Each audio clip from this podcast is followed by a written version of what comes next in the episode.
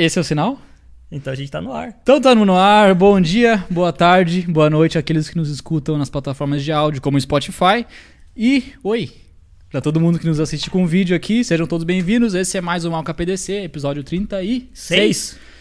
Sete. Sete. Aí a gente sempre erra, cara. É isso aí, hoje a gente vai conversar com a policial penal Mariana no... meu Deus, Lescano. Lescano. Eu tô com no laço na cabeça. Lescano, considerações iniciais. Galera, estamos aqui novamente. Tava com saudade já disso aqui, cara. Por incrível que pareça, né? Passa quatro dias, o cara já fica louco pra estar aqui. Mas enfim, muito obrigado por vocês estarem nos assistindo. Se inscrevam no nosso canal. É interessante pra caramba vocês se inscreverem, porque assim várias pessoas podem ver o nosso conteúdo. Cafezinho da Alca, né?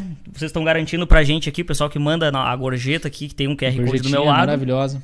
Tá aqui o café, a gente tá tomando. Mandem pra gente ter aquela interação, né? Que a gente troca mensagens, aquela troca de ideia também, que é massa pra caramba. Isso aí. Mandem mensagens no Instagram, tá rolando lá uma caixinha de perguntas. Se vocês quiserem participar da live, tem o chat também, né? Que eu acho que é mais fácil também. pra É mais fácil quem chat tá aí que já entrar no YouTube. Instagram. Manda bala. Manda ali o que vocês quiserem, a gente vai estar perguntando aqui pra Mariana, né, na live.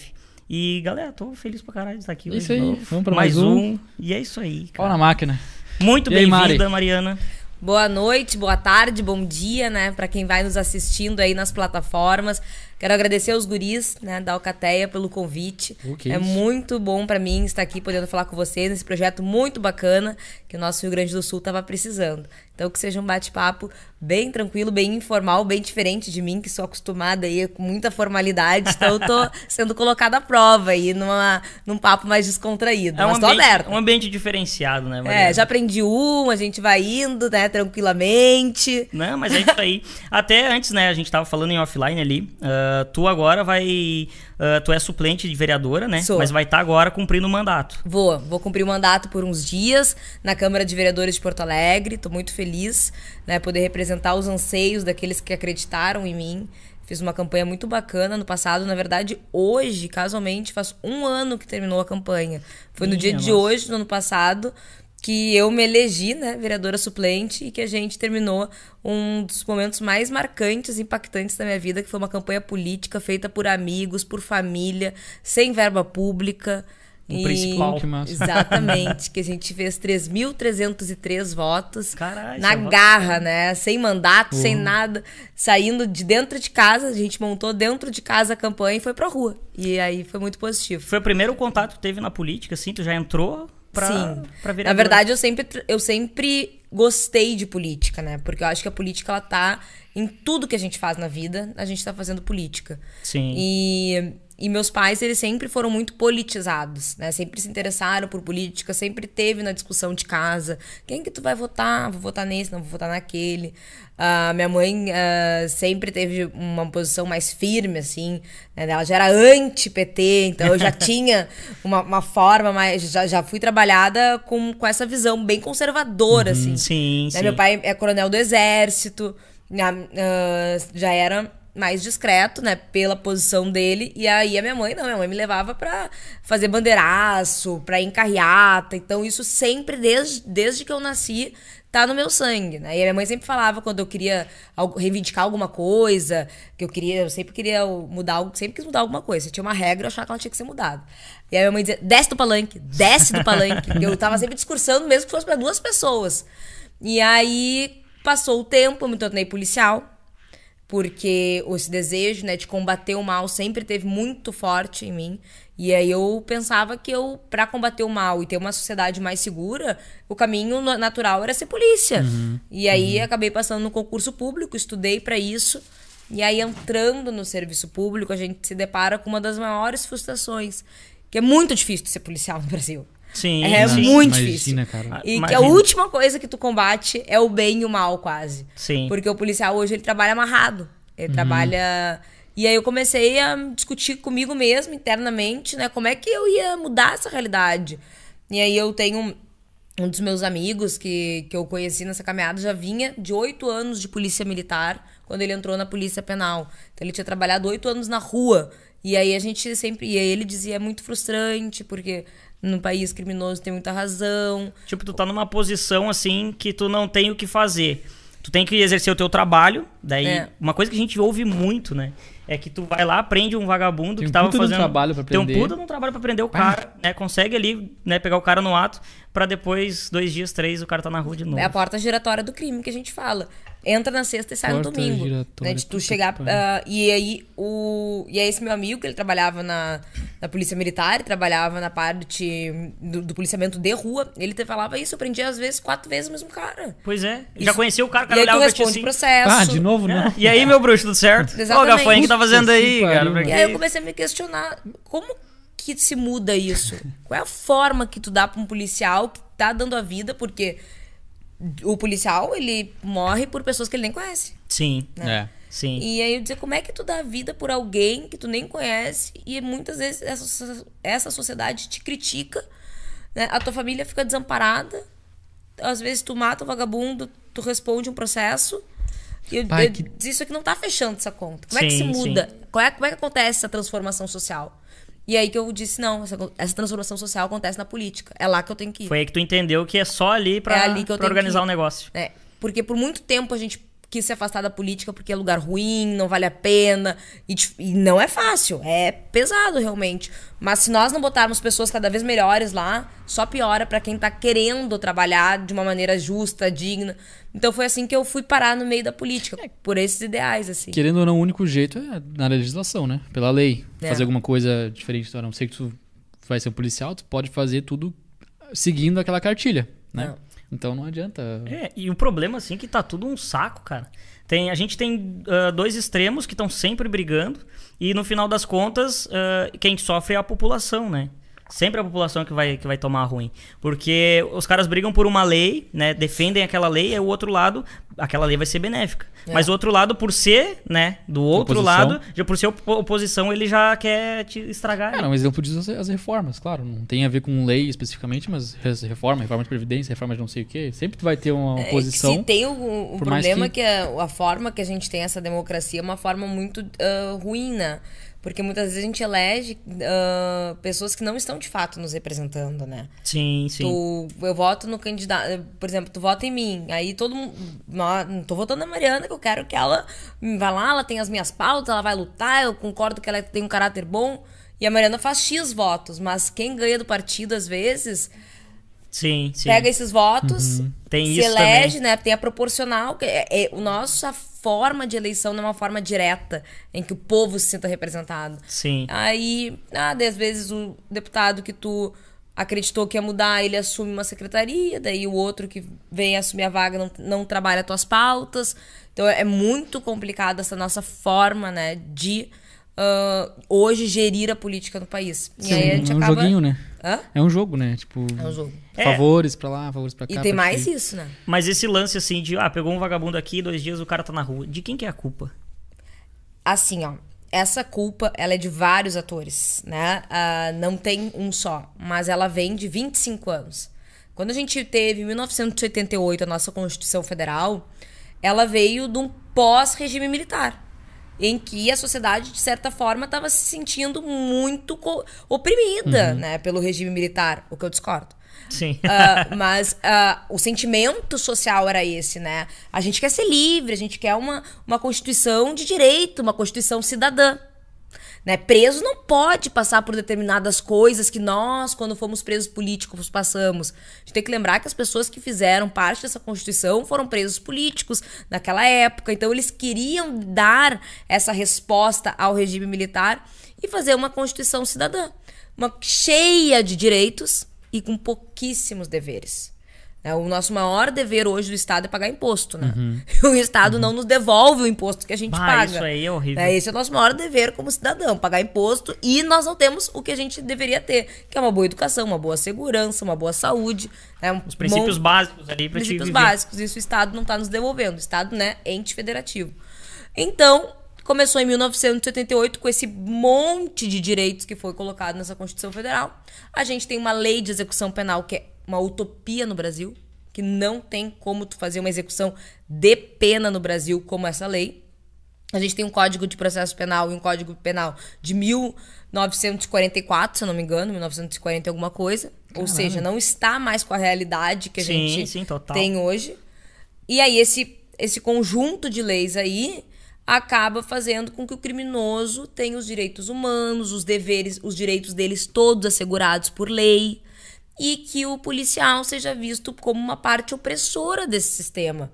Né? Uhum. Se tu olhar, também tem um pouco daquela briga ah, da, da classe operária com o, empre, com o empresário, Sim, né? Então sim. o policial ele vem trazendo essa parte opressora, o bandido a parte vítima social de um capitalismo que não deu para ele chance de se desenvolver na vida, ah, de, um- de uma pessoa que está à margem da sociedade. Então vamos retribuir para essa pobre pessoa que matou, estuprou, vamos retribuir, né, para ela algo. E é assim que o Estado foi trabalhando. E o policial, não, esse aqui a gente tem que segurar ele, porque senão ele vai fazer um mal muito grande para a sociedade, que é matar o vagabundo. Sim. E aí a gente começou a ter uma bandidolatria muito forte. Aí o pessoal foi estudar, as academias de direito. Fazer isso usando Opa! A Siri tá concordando contigo. É, ela é, me- tá me analisando esse telefone. Ah, aí as academias de direito foram pegar lá, né, da, da Itália, a questão do garantismo penal, né, que é, de- é um nome muito bonito, garantismo penal, garantias de direito. Quem não quer garantir direitos, todo mundo quer. Mas essa garantia de direito é pro criminoso, não é Sim, pra sim. sociedade, não é pro policial. E aí colocaram isso muito forte na, dentro das universidades, né? Eu ah, sou formada pela PUC. Então, Tu sentia isso lá na, na uma faculdade? lavagem cerebral para que tu seja defensora de criminoso. Mas como é que tu não, Ah, tá. não entrou na onda? Não, eu quase fui. Capaz? Ah, Eu- não foi tão fácil eu sair assim. Eu, Família. eu quase fui. Eu, eu me questionava muito, eu dizia, acho que eu, eu tô errada. Uhum. Tudo que eu pensava na vida tá errado, porque, nossa, esse professor, ele é uma pessoa que tem doutorado, tem mestrado. Né? Ele é inteligente, Sabe ele o que passou tá por um falando, monte de coisa, ele sabe o que ele tá falando. Eu tô aqui recém no terceiro, quarto semestre, então acho que eu tô errada. E aí eu comecei a fazer muitos questionamentos internos, fui trabalhar na Defensoria Pública do Estado. Então ali eu tive uma escola, né, sobre a criminalidade. Defendi, então eu era, ah, eu era estagiária de quem defendia criminoso. Então eu tra- eu, eu fazia isso. Teu E aí- trabalho começou sendo defensora de criminoso. depois eu trabalhei com uma juíza que tinha um olhar extremamente garantista sobre a sociedade, então ela podendo absolver, absolvia. E aí, eu me- e aí eu ouvi o lado deles, né? Do bandido. Aí que eu comecei a olhar pela prática e a teoria. Eu olhava nos livros da teoria, né? Daquela. Ah, eu olhava e dizia assim: nossa, que legal o Estado poder recompensar, dar todos esses direitos. E aí, quando eu sentava na frente do criminoso pra redigir, né? O que o meu chefe mandava, eu ouvi uma história, eles dando risada de quem eles tinham matado. Eles, como é que nós vamos mentir? Ah, esse, esse juiz é fácil. Porque ali com o defensor público eles são quem eles são. O teatro Sim, acontece em outro momento. Ali tu viu a E sujeira aí que, eu que- começava a olhar assim e dizia... Eles dando risada que tinham sido presos na sexta e soltos na segunda. As testemunhas indo lá morrendo de medo porque estavam coagidas pelo tráfico a testemunhar a favor deles. Sim, sim, acontece muito. isso. Muito isso. E aí eu comecei a dizer, nossa conta não tá fechando. Quer dizer que eu, eu vou estudar, vou trabalhar, quero defender esse tipo de gente? Não. Não é isso que eu quero pra minha vida. E ali eu tive certeza que eu queria ser policial. Porque daí eu vi o lado dos policiais também. Sim. Sempre lá. o- normalmente, a- as audiências chegam a parecer que quem tá sendo interrogado é o, é o policial. Né? Ele tá, a hora que tu fez isso, que não, como é que não? O senhor não me explicou ainda direito. É uma pergunta atrás da outra pra que ver se o policial não vai se embananar pra contar a Sim, história. se perder e Porque daqui a pouco assim, ah, eu dei um tapa na minha cara. Bah, ali já daqui a pouco estragou. E até porque, Sim. assim, normalmente o nosso processo ele é muito demorado. Então, tu prende em setembro, tu vai prestar o depoimento às vezes lá em março. É difícil o policial lembrar, ah, Bah, essa prisão, como é que isso, foi? Ah, foi que incomodação. Ah, aí o que, que eles querem? Desconstituir o fato muitas vezes. Não, então tu tem certeza que ele tava com a droga? Bah, acho que sim. Ah, acha. Acha que sim. Então, de repente, não tava. Então não era dele. Porque eles querem sempre achar uma brecha de liberar eles do crime que eles estão cometendo. Ah, Mari, tu viveu então o- lado, vamos dizer, tu ouviu a bandidagem, depois tu foi pra polícia, É. e agora tu estava, vamos dizer, na política, que seria um Exatamente. meio da história, querendo né, É que tu consegue ter os dois lados ali e saber realmente como funciona. Cara, que a louco, a gente vai ter muito assunto. Você tem pergunta aí, diretor? O diretor. Ah, eu, não, eu me confundi no sinal, então. Não, não, Qual que era o sinal que tu aproveitando, queria então, falar, diretor? Tu, Ah. tu mandou aqui. Eu queria saber, quando- que nem ela falou que teve um bandido que às vezes ri de quem matou, alguma coisa assim. O que, que ela vivenciou de mais ah, sem coração nessa época? Demais sem coração. É, aquela coisa punk, assim, O sabe? que mais te marcou? que mais te marcou? Ah, eu acho que os casos que mais me marcam sempre são casos com criança. É, sempre são. Daqui é uma brutalidade daí. É, é um- porque quando eles estão se matando entre eles, né? Quando o criminoso tá matando o criminoso. Ah, daí é uma maravilha. ah, eu, pra- daí eu realmente não tenho pena, até porque eu sou a favor da pena de morte né, no, no- no país. Ah, quando, infelizmente, quando morre um policial, a gente fica chateado, fica incomodado, mas ah, querendo ou não, tu te investiu daquele cargo, né? Tu quis ir pra lá fazer ah, aquela defesa da sociedade. Mas a, a criança, ela nunca escolhe os maus tratos que ela, que ela passa. E aí eu teve- tiveram dois casos bem emblemáticos com criança. Um deles era um, ah, era um júri de, um, de um homem, de uma, a mãe da criança era uma das. Da, da, era, era ré, e o amigo dela era o outro réu. E qual era o fato? O fato é que ela tinha saído pra noite, ela queria, ela queria se divertir, ela era mãe solteira, deixou a criança com esse amigo. Puta. E esse amigo tinha uma namorada que foi com ela pra noite. Então as duas saíram pra se divertir, o cara bem legal, assim, dizendo: "Não, eu fico com o teu filho, vai, vamos aproveitar, tu nunca pode sair". E no meio da noite ele começou a ter um revertério de ciúmes. E aí ele mata essa criança, Meu Deus, mas ah, aí- queima todo o corpo dela, né, com butucas de cigarro. Ah, É, é uma cena de horror. Ali foi ruim. Ali foi. E a mãe respondia, na verdade, ah, não tinham entendido que era um homicídio culposo que não teria intenção. Pra ela, o, naquele momento, tinha entendido que ela não, não, ela não foi só negligente, ela teve, de certa forma, uma intenção. Meu Deus. E aí ela respondia junto. O Que pra mim eu até ah, me questionei muito na época se ela deveria responder dessa maneira ou não, um júri, né? Porque o júri é só o crime que é contra a vida quando tu tem a intenção de matar, ou se ela deveria pegar uma negligência, imprudência. Mas no fim foram os dois condenados, e aí aquele era um caso pesado. E o outro caso era de uma. Aí é- aquele caso ele era esse segundo que eu vou falar, ele é muito triste pelo fim, que é a morte da criança, e porque tu vê todo o, per- ah, o percurso da falência do Estado. Aí tu fica pensando assim, ó, esse Estado, que é essa máquina pública gigante, que se diz protetor e não protege nada. Sim. Né? Ahn, era uma criança, ela era uma mulher, ela tinha, na época do júri, 23 anos. A história dela com o marido dela começa aos 13 anos. Ela tem uma história de onde ela é espancada, estuprada. Ela tem sete filhos com ele. E ela chega a determinados momentos da vida dela que ela não aguenta mais aquela, a- aquela carga emocional, né? Ela, ela trabalha, ela leva dinheiro, ele é alcoólatra. E ela procura diversas vezes o Estado. Ela saiu com as crianças, foi para um abrigo, um juiz fez uma audiência de conciliação dela e com o marido para ela voltar para casa. Ela foi no conselho tutelar, pediu para que eles ajudassem ela a sair, pediu Maria da Penha. Ela tentou todas as formas para se proteger desse homem. E aí ela não consegue, ela volta para ele. E quando ela volta, ela já ela tá o filho dela com ele tá com um ano. Sim. Um ano e dois meses, mais ou menos. E aí ela tinha saído grávida. E ele começou em. colocou na cabeça dele que essa criança, o, o sétimo filho, ele não era dele, era fruto de um relacionamento que ela teve nesse período que ela tava separada. E começou a enlouquecer ela por causa disso, e batia nela, enfim, ela foi lá, pediu ajuda de novo. O Estado não ajuda. O que acontece? Um dia ela sai de casa, vai trabalhar, quando ela volta, a criança tá morta. Meu Deus Ah, do tá céu. louco, cara. né, cara? E ela respondia. E esse júri eu, foi- é um júri que me comoveu muito, porque ela respondia, ela foi condenada. E ele também, porque a- entenderam que também que, não é, que ela não foi só negligente, né? Só que olha tudo que ela passou e quantas pessoas ela pediu auxílio.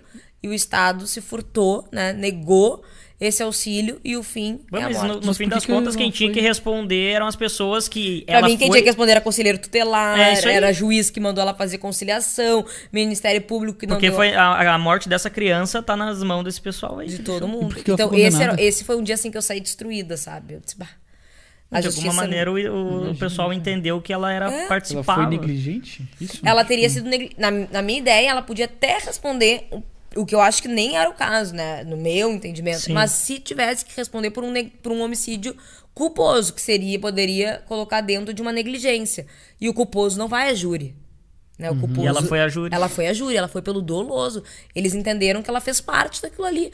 Porque quando ela pegou, quando ela chegou, depois começaram a dizer que a criança tava viva, mas não tava. Ela, tanto que ela pega, né, e da- das vizinhos contaram que ela saiu que nem louco pela rua, daí uma vizinha ajudou ela, levou ela até o hospital. No hospital que eles ah, pegam ele e diz que ele tá morto. Constataram aí- daí a morte da criança. Isso, e aí no hospital ela mentiu, ela disse que achava que ele tinha comido alguma coisa que não tinha feito bem. Ah, sim, sim. Mas- certo por medo maior Com ainda. certeza, Sim, daí tu tem sim, que olhar o sim. histórico, né? Uma pessoa que tá desde os 13 anos apanhando, né? Cara, que Sendo... vida, né? Ah, que horror, cara. Tem 23 anos, sete filhos. Então tu pensa quantos anos. Ela Ah, e praticamente agora- passou grávida a vida E dela. agora ainda mais traumatizada. O que, a- que é da vida de uma pessoa assim, cara? né? Na verdade, agora tá presa. Sofrimento, cara. Tá presa? Presa. E os seis filhos foram, foram entregues pra mãe dela.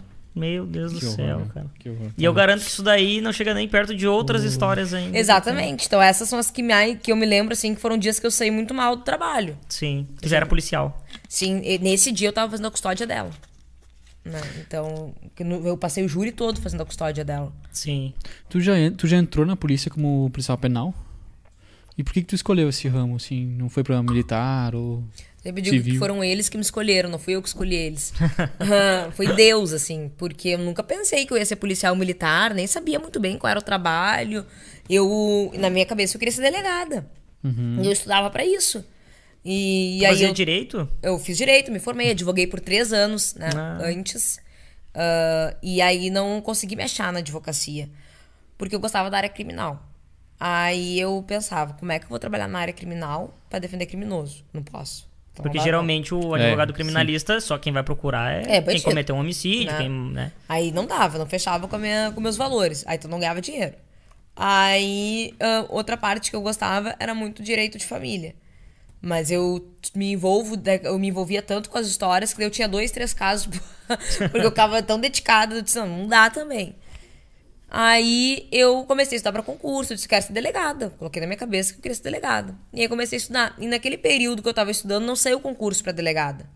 E aí saiu da Polícia Civil para escrivão, agente, eh, que é inspetor e escrivão, e para Suzé. E aí, não, primeiro saiu para Polícia Civil. Daí eu fiz, ah, fui super bem na prova objetiva e não consegui fazer a redação. Me deu um pânico na hora, travei, olhava aquilo lá, não consegui, sabe quando não consegue concatenar as ideias? Sim. Fiz uma redação horrível. Aí não passei. Aí passou uns três meses, saiu da SUSEP. Aí uma amiga minha pegou, Mariana faz, é o mesmo plano de carreira, tem porte de arma, vai, vai. Deu, ai, será? Mas não é o que eu quero, nem sei. Aí eles, não, mas vai. É, Eu disse, mas é polícia? É, não é, não, não, não, não é a favor de criminoso, é contra. Aí eu comecei a olhar, eu disse, ah, então acho que dá. Aí peguei e fiz. Aí passei, fiz muito tranquila, passei. E aí, quando entrei, comecei a ver a importância né, desse trabalho para a sociedade que não é valorizado. Pois é. Que não Até é ia te perguntar, eu sou um cara que costuma falar ah, policial penal. Eu não sei. Na verdade, a gente, nós somos agentes penitenciários, que agora estamos tipo- nos transformando em polícias penais. Não é tipo aquela série que tinha do carcereiro? É, não é, graças Não. a Deus. Mas é isso. Tem essa, uma série que é, né, que tem os é, policiais, carcereiros. é. Mas, é, essa é a profissão. Mas não é aquilo lá que eles retratam. Não tem nada a ver. Não, mas aquilo que a sociedade pensa que é verdade. Sim. Mas é, eu disse, é o desserviço da Globo de passar aquela imagem nossa pra sociedade. Ah, eles têm prazer de fazer Tem, isso. Sempre. eles gostam. Ah, assim, a gente tem. É uma profissão que veio ganhando espaço na, na segurança pública, né, na forma das forças policiais aos poucos. Começou mesmo com o pessoal que, ah, que não tinha nada. A pessoa não tinha um trabalho para fazer, ia ser carcereiro. Aí depois se transformou em agente penitenciário, aí já se. ah, já era um concurso público, já tinha um grau de escolarização que se precisava. E aí, a partir disso, começou uma luta muito forte pelo reconhecimento constitucional de que os agentes penitenciários no Brasil fossem policiais penais. Porque a gente trabalha com a parte da execução da pena, né? Cada polícia tem uma, um, ah, uma importância e cada polícia faz uma parte do trabalho, que sem ela a rodinha não vai girar. Sim, Então a gente tem a polícia judiciária, que é a polícia civil, a gente tem a policiamento ostensivo, que é o policial militar, e a gente tem as polícias de execução, que são as polícias penais, mas que não tinham esse reconhecimento. Então, por 20 anos se lutou para que se colocasse os, os agentes penitenciários, então policiais penais, no artigo 144 da Constituição Federal. Em 2019, com o governo Bolsonaro, quando ele ganhou o governo em 2018. Isso sempre foi uma proposta de uma promessa dele, né? Esse reconhecimento uh, quando, na época que ele era deputado federal, que ele iria dar esse reconhecimento, e ele fez. Né, fez articulação com a Câmara dos Deputados, muito ajudado pela base né, dos deputados que daí se elegeram em 2018, muitos deputados policiais. E aí a gente conseguiu aprovação, e aí a partir de 2019 entramos no 144, reconhecimento constitucional de polícia, forças policiais. E aí agora tá tendo a regulamentação. Sim. Então sim. é uma profissão que tá ganhando seu reconhecimento agora como força policial, mas que sempre atuou nessa parte. Então, assim, foi, é, foi uma justiça que foi feita. Cara, Desculpa, eu não fazia minha, ideia. Eu sou leigo pra é, caralho. eu sou leigo eu cara. te perguntar o que, não- que, que, mudou com a nesse artigo pra vocês assim. Gafanhoto, me vê uma... O reconhecimento, né? Nós sermos reconhecidos como forças policiais, Tá. isso nos dá ah, uma possibilidade maior de ah, requerer fo- ah, forma de trabalho, armamento. Uhum. A- Antes nós não tínhamos, às vezes, armas boas para poder trabalhar. Hoje, como a gente já tá dentro das forças policiais, já se tem uma pistola melhor, se tem um fuzil, né, se tem um- uma calibre 12. Então, os equipamentos foram. a- Aí o Estado te olha de uma maneira melhor para te dar melhores condições de trabalhar. Então, isso é uma, é uma das questões bem importantes, né? O, o reconhecimento como uma força de segurança que precisa ser olhada pelo Estado para ajudar a sociedade a estar mais segura. E também que perante as outras forças policiais tu te iguala também, né? Tu, ah, eu- nós também somos ah, polícia. Então a gente também vai trabalhar de igual para igual, porque por muito tempo daí os agentes penitenciários ficaram meio com o patinho feio, sabe? Sim, sim. Ah, então a gente isso, não é foi- policial. isso é muito ruim, né? Sim, e aí que- quem é entendi. que vai perdendo nisso tudo? A sociedade? Sim, Sim. sempre, né? A conta no final das Então eu acho que esse é o grande. Aquele, ah, aquele fator de tu conseguir lutar por melhores condições de trabalho. Quando eu falo isso, eu não, não, não falo de salário, porque isso não mudaria. Eu falo de condições mesmo, de um armamento, de treinamento, de investir isto nas polícias penais. E que a gente possa também daí ter, ter essa, ah, esse afago moral, né? Para aqueles que ah, trabalham dentro dos muros de uma prisão, que é tão importante quanto fora, e que às vezes se sentiam desvalorizados. Então, essa valorização pro próprio profissional é bom. Daí ele quer entregar um serviço melhor. legal, legal. Interessante isso mesmo. O cara, mas deve ser muito louco trabalhar dentro de uma, de uma prisão, né? Teu microfone. Tá falhando? Sempre, cara, sempre. Ó, culpa do gafanha, velho. Tá louco. Ô, Gafanha, tu só rateia. mas enfim, ah, tu trabalha numa penitenciária, então, ali em Porto Alegre? Eu trabalho em Guaíba, mas eu trabalhei já em vários locais. Eu trabalhei no. no. na parte de escoltas, daí eu movimentava os presos de todo o estado. Ah, tem aqueles camburãozinhos, assim, Isso, pá. aí eu movimentava pra transferência, pra levar pra audiência. Né? Agora com a pandemia isso mudou muito, né? Agora tem as Sim, audiências sim. online, então isso também é uma, uma forma bem melhor pra sociedade, porque tu agiliza processo, tu precisa manter agilizar processo pra eles não serem soltos. Ah, então eu trabalhei nessa parte, trabalhei no monitoramento eletrônico, que são as tornozeleiras. O que que tu fazia daí? Tipo, Aí tu que- monitora. Tu Mas- fica olhando onde é que eles estão, tu vê se Caralho! eles fugiram da, da, Da zona, zona. passa fuga, ah, vê onde é que eles estão pra dar saída deles temporária, porque eles têm direito à saída temporária. Mas como é que foi? Tipo, é um. É uma, é o um, que eu imagino é um Tu tá com, monitor. o teu, com a tua tornozeleira aqui, aí, eu tô, daí Tá. tu tem, eu tenho o teu mapa. Eu vejo teu pontinho. Ah, fulano tá lá, tal lugar. Agora ele tá dormindo Não pode estar, passa fuga. Ó, tá lá na boca lá. É, aí tu, tu consegue acompanhar onde é que a pessoa tá. Se eles têm, eles normalmente têm direito de trabalhar. Aí tem uma zona de trabalho, tem o horário do percurso. Aí tudo isso tu tem que, tu tem que ficar monitorando mesmo, acompanhando o que a pessoa tá fazendo. Conseguimos fazer com todos? Difícil. Pois é, Pois eu é, fico pensando eu ia- eu quantos ia não- não, perguntar. tem isso aí. E eu sou contra né, qualquer forma de execução de pena que não seja regime fechado. Acho que isso não dá. Não, porque olha a liberdade que o Dá vagabundo certo. tem. Querendo ou não, tá, tá com a tornozeleira ali. Mas é assim difícil. que ele quiser vazar, cara. E quantos casos a gente não vê que dá merda, que o cara tá. Qualquer país sério não tem progressão semiaberto de regime. né? Não, não, não tem que ter progressão de regime. Pena é fechado. Quando tu sair, tu tem que estar apto a Sim, voltar pra sociedade. Quando tu não tiver apto a voltar, não volta. Mas é aquela visão da lei de execução penal que é uma utopia, entendeu? Que aos poucos tu vai devolvendo para aquele criminoso a capacidade dele de se socializar com a sociedade. Mas quem disse que ele quer se socializar com a sociedade? É, esse é um grande ponto. Muitas vezes o cara não tá nem aí. E quem tipo, disse que é isso que eles querem? Sabe que vai Tem ganhar uma meia dúziazinha ali. Mas que- imagina um só, tu já tipo, tá. A é. gente já tá num sistema totalmente precário. Tu tá na rua ali, cara. É precário. Tá na rua também, tá. tá a rua tem buraco, é uma Sim, é uma várzea. Tá, o preso tá lá dentro com 60 loucos enjaulados, né? Numa, na- numa situação bem fodida mesmo que o cara tá lá. E merece. Aí não tem aquele acompanhamento, daí já é pedir demais. Um acompanhamento psicológico pra ver se aquele cara tá apto ou não. Tem. Eles têm. Mas existe isso lá? Eles têm psicólogo, eles têm médico, eles têm advogado. Os caras tão melhor que nós Eles têm- fora, cara. Qualquer doença que eles têm, eles passam na frente do SUS. tá? As pessoas que, que hoje eh, precisam do SUS para fazer uma operação, para fazer um tratamento, levam anos, meses, uma fila. Eles Caralho, então se um preso precisar de um transplante de rim, Ah, por é exemplo, que é um negócio que demora anos. Ah, então eu já sei, cara. Quando Meu eu ficar Deus, doente, velho. vou fazer alguma merda e parar um na crime. cadeia. Já era. É, mas tem que ver se vai ser preso, porque no Brasil também tem Ah, que daí é cometer uns capaz 3, de- 4 pra ficar preso, né? Porque eu, eu digo, tu sempre tem um passaporte do crime, né? Tem um voucher. Uhum. Um crime dá pra cometer que tu vai ficar solto, né? É, tem essa também, né? É difícil primário, Como é que não sei é, que seja um crime de comoção, né? Um caso assim da da, Leon- da, Isadora Nardoni, né? Da Suzane e- von Richthofen, que são casos daí que o que te mantém preso é o clamor social, né? Aí tu vê um país aonde a gente tem um, um filme dedicado a Suzane von Richthofen, É, e teve do. Dois, né? Porque ela tem, tem a versão dela e a versão do do- cara. dos cravinhos. Do- e que faz sucesso e que mostra ela. é, eu hum, fui olhar, né? Porque eu preciso. Eu falo sobre bandidolatria, eu falo sobre essa questão do bandido que é tratado como vítima. Fui olhar. Eles colocam ela como uma pessoa que foi manipulada, oprimida pelo, pelos cravinhos. Sim. Né? Uma coi- ela praticamente foi obrigada a cometer o crime horrível que ela cometeu. E eu vi, cara, não sei se é fake news, daqui a pouco posso estar falando a maior bobagem aqui. Mas eu vi que ela tá agora sendo. Tipo, tem fã, cara.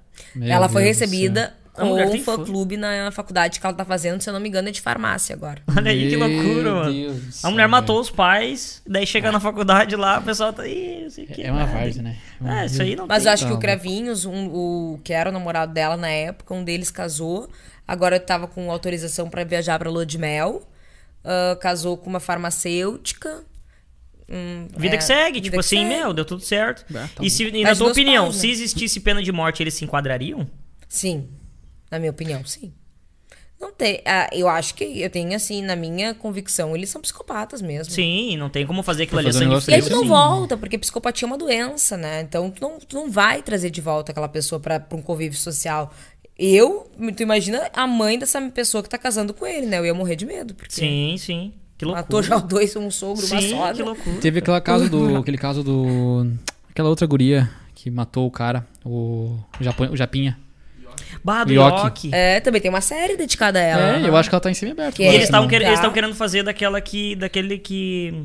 A família que matou a criança, da Isabela Nardoni. A Na- eles estão querendo fazer essa daí também. Não. Só que parece que a família tá trancando A lá, mãe mas dela. Eles queriam fazer Sim, um, mas que- um negócio. Cara, que absurdo, doideira, cara. Isso aí só acontece, eu acho que no Brasil. Exatamente, mas isso é uma das políticas, né, deles, de uma, uma das formas que eles têm de colocar no imaginário das pessoas que o bandido ele é uma vítima. Mas então, que que desde ganham Maria Bonita e isso? Lampião, né, desde o Peter Pan que roubava dos ricos, pra, não, não é o Peter Pan, o Robin Hood, Robin Hood. que roubava dos ricos pra dar pros pobres. Assim, tu vai trabalhando já no imaginário das pessoas aquela imagem que o bandido ele tem, um- ele é um coitadinho, né? Então, aí tu trabalha nos desenhos, o policial sempre mal, o cara de brabo. E isso são formas de tu já ir colocando subconsciente da sociedade aquilo que tu quer que ela multiplique. É. Ma- a Lampião e Maria Bonita, dois criminosos que as pessoas sempre ah, ah, acham o máximo a história deles. Mas os né? caras arrancavam a cabeça das pessoas, dos fazendeiros, né? Eles? Faziam, eles faziam uma anarquia. caso. Só do Não conhece o Lampião? Lampião? Do lado do Lampião e a Maria é do? Bonita do, do, do Nordeste, É, do que eles Nordeste. eram dois. ah, Ah, esse eu nunca vi. eu vi Pernambuco, do Bonnie Clyde nossa. lá de, nos Estados Unidos. outros. Né? pessoal, Exato, é que as nossa, pessoas uh! Na rua pra.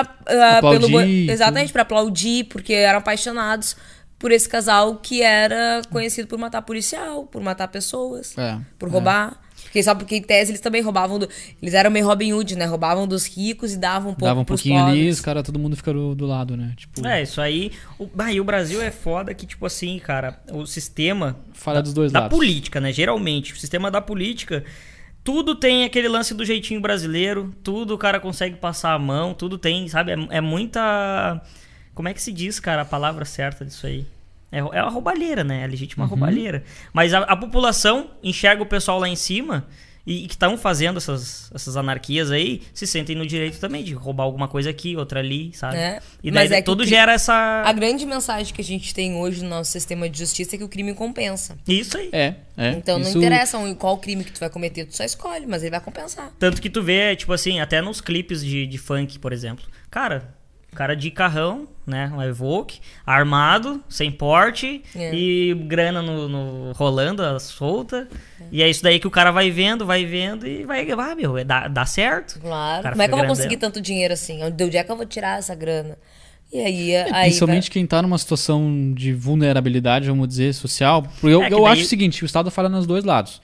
Ele falha tanto como pra prover pras pessoas que têm menos, tipo, pô, uma, uma educação de qualidade, uma escola boa na favela, na vila, não sei o quê. A educação no Brasil acabou. Olha, nem, nem as privadas hoje eu acho boas. um lixo, daí o cara. Tá, começa por aí. Aí do lado da polícia também, se vai. Na hora de, de executar a, a lei, policial vai ser cobrado, o policial vai ser posto na parede. Tipo, se tiver que se defender, já é um horror. Eu vejo, eu vejo bastante vídeo lá de fora, tipo. É uma loucura a diferença. O. Por exemplo, bah, se o policial te deu uma ordem, tu já começou a não respeitar, ele já. É, é uma, é, um- é muito rápido pra ele te disparar. A segurança deles, Em primeiro a integridade deles está em primeiríssimo lugar. E se o cara der uma pestanejada, já pá, pá, pá, pá, pá, não quer nem saber. É, uma É. coisa. É. É, chega a ser impactante. Tipo, Perguntaram nos Estados vê. Unidos pro. E olha, que foi nos Estados Unidos, nos Estados Unidos essa pergunta.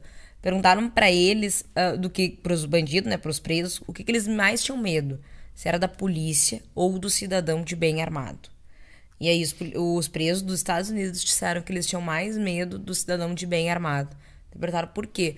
Ele disse porque o policial ainda pensa quando vai reagir, porque tem muitos direitos, muitos deveres, ele tem toda uma questão legal. Sim, sim. O cidadão de bem, ele só tem o direito da vida dele. Então ele pode, tipo, em, em qualquer situação, me revidar pra salvar a vida dele. E é o que Sim. acontece. Aqui no Brasil, a gente, não, a gente não tem nem o direito de legítima defesa De se do cidadão de bem. pois é. né? E, e o policial, hoje os policiais muitas vezes morrem numa ação, não é por falta de preparo, é porque antes de apertar o gatilho, pensa em muita coisa. Porque tu vai ter que pagar advogado, o salário não vem, aí às vezes tu é a única fonte de renda da tua casa. Aí tu pensa, se eu der três tiros, será que vai ser o suficiente? Não, eu vou ter que dar cinco, eu vou responder. Se tiver alguém filmando aqui, vai mandar, daí vão. É tanta coisa que passa que muitas vezes o policial, até ele apertar o gatilho, o bandido que não pensa em nada já apertou, matou ele. Sim, sim. O cara não Ah, tem nada a é- perder, né? Não tem nada Pô, pra ser policial no Brasil tem que ter coragem. Eu digo, Tem hoje tu vai por ideologia, coragem. por É. amor, assim. Tu pensa, não, eu quero, é a luta do bem contra o mal e eu quero vencer o mal. Porque se na ponta do lápis não tem mais nada que faz. Não tem. ah, o policial, quando ele faz qualquer ação, o que, que a mídia primeiro coloca? Ah, polícia mata suspeito, polícia mata criança, polícia dispara contra a pessoa que está.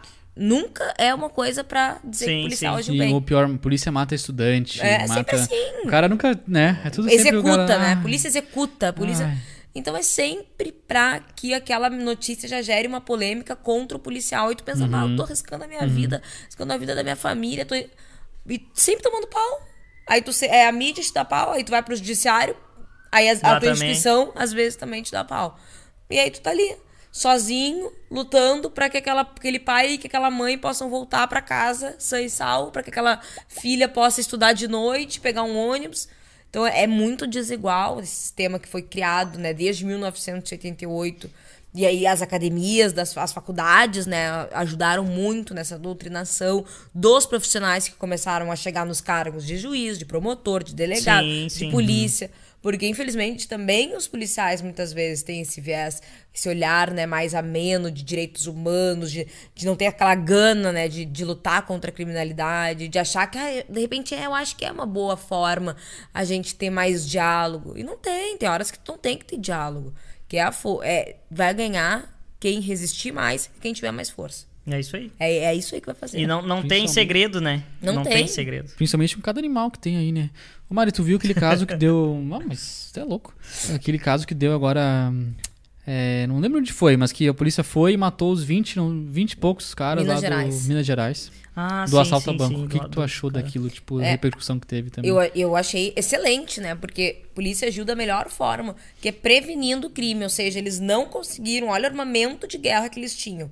Né? Arma pra, pra fazer cair a aeronave, helicóptero, ah, Granada. granada, fuzil. Os caras estavam mais bem armados Ô, que eu o achei- exército. eu muito, achei- muito mais bem armado. Eu Era achei novo demais. Novo cangaço, que eles já tinham tido duas ações ah, fortes, né, dessas. Ah, uma foi em... Foi no Paraná e a outra foi, não me lembro qual era a cidade, mas que eles tinham feito cordão humano com as pessoas. Sim, entrar- foi um absurdo. Mas, bah, olha. Cara, bah, tá louco. Sabe o que, que eu acho, cara? Que maravilha que foi isso. Eu achei demais. Porra, os caras foram lá, mataram 20 não sei quanto, que estavam armados com umas pecinhas daqui pra mais. Uhum. Ninguém ficou ferido nos policiais. Tipo, É, eles, eles, bah, eles agiram cara super bem, assim, caralho. né? Muito. Teve um planejamento muito Os caras foda tinham pro cara chegar lá e fazer país inteiro. Mostrando que a polícia cada vez tá mais técnica, cada vez tá, tá agindo antes, né? Porque o bom é isso, tu agir antes que o crime aconteça. O melhor é tu desarticular a quadrilha. Sim. Então, Uhum. tu- aí tu tá salvando a sociedade. E tá como é que ia salvando prender esses caras? Tipo, Ah, não tem. ah, não vão se se render, sair Eu acho que é por cima. isso que já chegaram, né? Daqui Eu a pouco salvando não tem- os caras. E além disso, a gente Aí esse tem... pessoal vai, vai, vai sofrer alguma coisa? Com É, penalidade, eu né? vi que estavam vão responder investigando. processo porque estão Ah, mas eu dizendo não que eles acredito agiram. nisso. Estão dizendo que eles agiram com força demais. Excesso de força. Porque toda legítima defesa no Brasil existe o excesso de legítima defesa. Então tu tem que pela lei usar a força o suficiente pra acabar com aquela agressão. Então se agora vocês dois vierem contra mim e eu sacar minha arma, eu tenho que dar um tiro em ti, um tiro em ti, porque isso é o suficiente pra para acabar com a agressão. Mas quem disse isso? Mas e o- Quem disse que um tiro vai acabar? Se eu tiver que dar cinco e cinco cada um de vocês. E é isso que se discute hoje na justiça. Qual é essa força o suficiente? É, o policial tem que mostrar que. Não, eram os cinco tiros que eu tinha que dar pra ele não me matar. Sim. é subjetivo pra caralho, vai dizer como que Exatamente. isso... É, Então não agora eles como. querem dizer Ah, que ele é- pode ter usado da força excessiva para matando os 25. E, e aí vão se incomodar. Fora o- a- aquele que teve em Jacarezinho, em que um policial foi morto no Morro do Rio de Janeiro, em que a Polícia Civil entrou. A gente teve um policial morto. A polícia, os policiais civis do Rio de Janeiro já, tiveram dois indiciados que vão responder por tortura, execução. Ah, então, numa operação que foi muito boa, muito positiva, porque a comunidade não aguenta mais estar sendo tá sob as ordens do tráfico. Sim, sim. E a gente tem o STF que disse desde a pandemia que a polícia não podia subir o morro. É, não podia ter mais operação na favela. Não podia ter mais né? operação. Então tem mais isso que eles vão responder. Nossa senhora, que várzea que deve ter virado. Então é isso, é, é essa inversão de valores Quanto que hoje- mais eu escuto, mais. Cara, fico bobo Cara, com o é- negócio. É. É, triste, né? inacreditável. É triste. Manda aí, Esse- diretor. Esse caso, eu queria ter uma um café, curiosidade. favor. Esse caso do, de Minas Gerais, ele foi em alguma força especial? Polícia especial? Era a Polícia Rodoviária Federal, PRF, Polícia Federal e Polícia Civil de Minas Gerais, se eu não me engano. Ah, era uma ação conjunta em que eles usaram a inteligência das polícias para monitorar essa quadrilha, que era o novo cangaço. Tinha algum Ah, infiltrado, Provavelmente deve, deve ter alguma força especial dentro das polícias, mas também estavam os policiais do dia a dia, da rua, aqueles que trabalham para nos defender de fato. Mas nesse caso tinha muito policial com armamento pesado. Muito mesmo. policial. Ah, não, eles já foram pronto pra. Muito, muito, Ah, porque eles sabiam, né, Três meu, policiais envolvidas. Porque eles sabiam que se eles chegassem lá perguntando se os caras estavam bem, eles iam tomar um balaço. E eu. Não tinha como. Até porque se o cara é vagabundo Oi, pessoal, lá, tudo bem? Já, não, já tá nessa daí, ele sabe que ou ele dá um tiro ou ele vai morrer. Não tem como. É. E tu Tu já, não- já participou de alguma operação, assim, ou em algum momento que tu tava a paisana e teve que agir? Já. ou- Eu tenho dois casos bem emblemáticos. Um, quando eu tinha três meses de segurança pública. Então, eu mal estava sabendo qual era o, aonde estava minha arma. Tava com três meses, estava aprendendo a trabalhar. E eu estava no hospital Vila Nova, custodiando um preso. E tentaram resgatar outro preso, vestidos de policiais, os bandidos. Ah. Então, foi uma ação bem difícil. E aí, a gente conseguiu reagir. Ne- ninguém dos nossos. Um, um colega nosso foi baleado, mas não ficou ferido, graças a Deus. A gente conseguiu ah, ah, tirar ele da cena a tempo. E os bandidos fugiram, hum, depois foram presos, mas não conseguiram resgatar o, o criminoso que eles foram buscar. E o outro caso foi de uma menina que eu tava indo trabalhar, era perto da meia-noite, eu, eu ia assumir o plantão. E aí eu parei ali na Porto Alegre, tem um cachorro-quente que é bem famoso, que é o cachorro-quente do Rosário. Sim, sim. E ele fica numa praça, que é que tem uma igreja, assim, e é uma pracinha. E aí eu parei ali pra pegar um cachorro quente. Quando eu, daí eu tava nessa rua, eu ia dobrar pra pegar. Eu vi que havia uma guria sozinha caminhando, fiquei de olho, né? Era quase meia-noite, domingo. Aí fiquei olhando. Daqui a pouco, quando eu vejo, vem dois caras atrás dela. Aí eu, pá, eu falei pro meu colega, vão, vão assaltar ela. Aí a gente, bom, vamos deixar eles darem o bote, né? E aí a gente pega eles. Pra ela não, não correr o risco de machucar ela, né? Sim. Aí eles calçaram ela e aí pegaram o celular. Quando eles pegaram o celular dela, eles foram levando ela pra uma escadaria que tem ali embaixo, que é um lugar bem normal deles estuprarem. Há umas duas semanas atrás tinham estuprado e matado uma menina ali. E aí ele começou a fazer a força pra levá-la pra ali. Aí quando ele fez, a gente ah, sacou a arma, falou parado, polícia, polícia. Aí ele deu um disparo contra a gente. Minha nossa. Daí a gente, eu revidei, né? ah, efetuando mais, mais um disparo. E aí um deles fugiu, o outro a gente conseguiu ir atrás, pegou. Um foi. E o outro a gente pegou, prendeu. E, e aí depois eu peguei, conversei com ela, levei ela ali pra viatura, né? A gente chamou né, a brigada militar. Sim, sim. Aí começamos a fazer os procedimentos que tem que ser feitos. E aí ela disse pra mim, ela disse, ah, quando eles pediram meu celular, eu dei. Mas eu comecei a me dar, me dar um desespero, porque eles disseram que eu ia, ah, eu ia aprender. Eu ia aprender como é que, o que que... é que ela, ela disse que ela assim, ah, agora tu vai aprender ah, como é que é andar de noite na rua. Meu Deus do céu.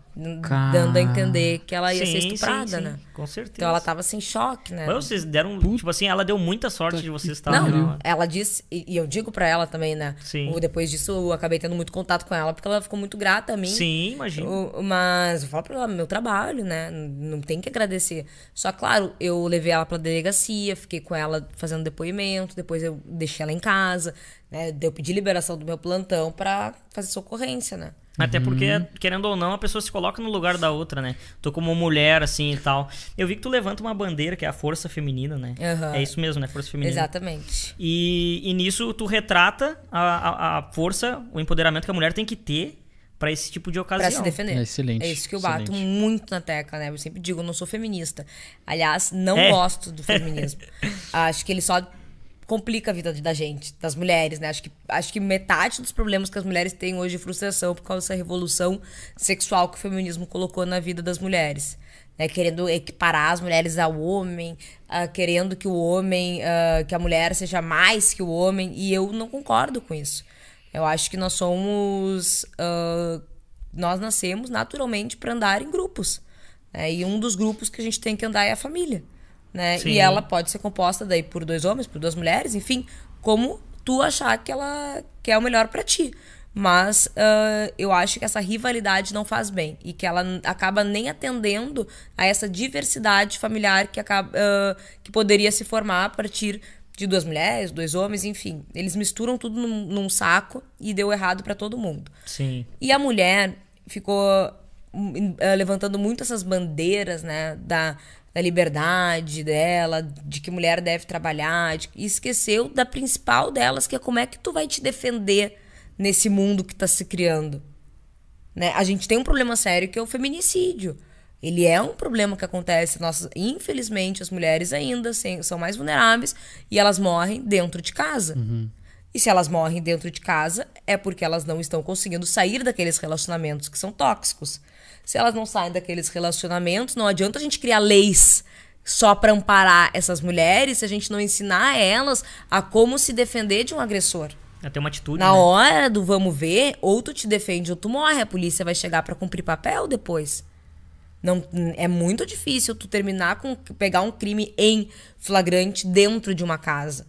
Né? Então, eu sempre me questionei muito isso. Só um pouquinho. A gente tem um monte de gente que levanta essas bandeiras das mulheres, que diz que a mulher não pode viver um relacionamento abusivo, e eu concordo com isso, né? Que a mulher tem que ah, ter a sua independência, eu também concordo com isso. Mas e como que essa mulher se defende de um estupro de noite? Sim. Como? Se eu tô caminhando na rua, eu quero trabalhar e quero estudar. Então eu vou chegar tarde em casa, eu vou pegar um ônibus, porque não é todo mundo que tem condições de ter um carro. E aí eu vou ter que caminhar pra uma rua escura. Então sou eu, sozinha. Se eu sou independente, eu não tenho nenhum namorado que me ajuda ali. Né? Porque é isso que falam, que a gente não precisa de ninguém na vida. Isso que as Sim. feministas falam. Que elas são sozinhas, podem tudo. Então, se tu pode tudo, como é que vai chegar um cara, dois caras e tu vai fazer o quê? Vai aceitar. Sim. Não, eu discordo, eu digo pra elas. Aí tu tem que te defender. E como é que tu te defende? Artes marciais, muito bacana, mas precisa de força.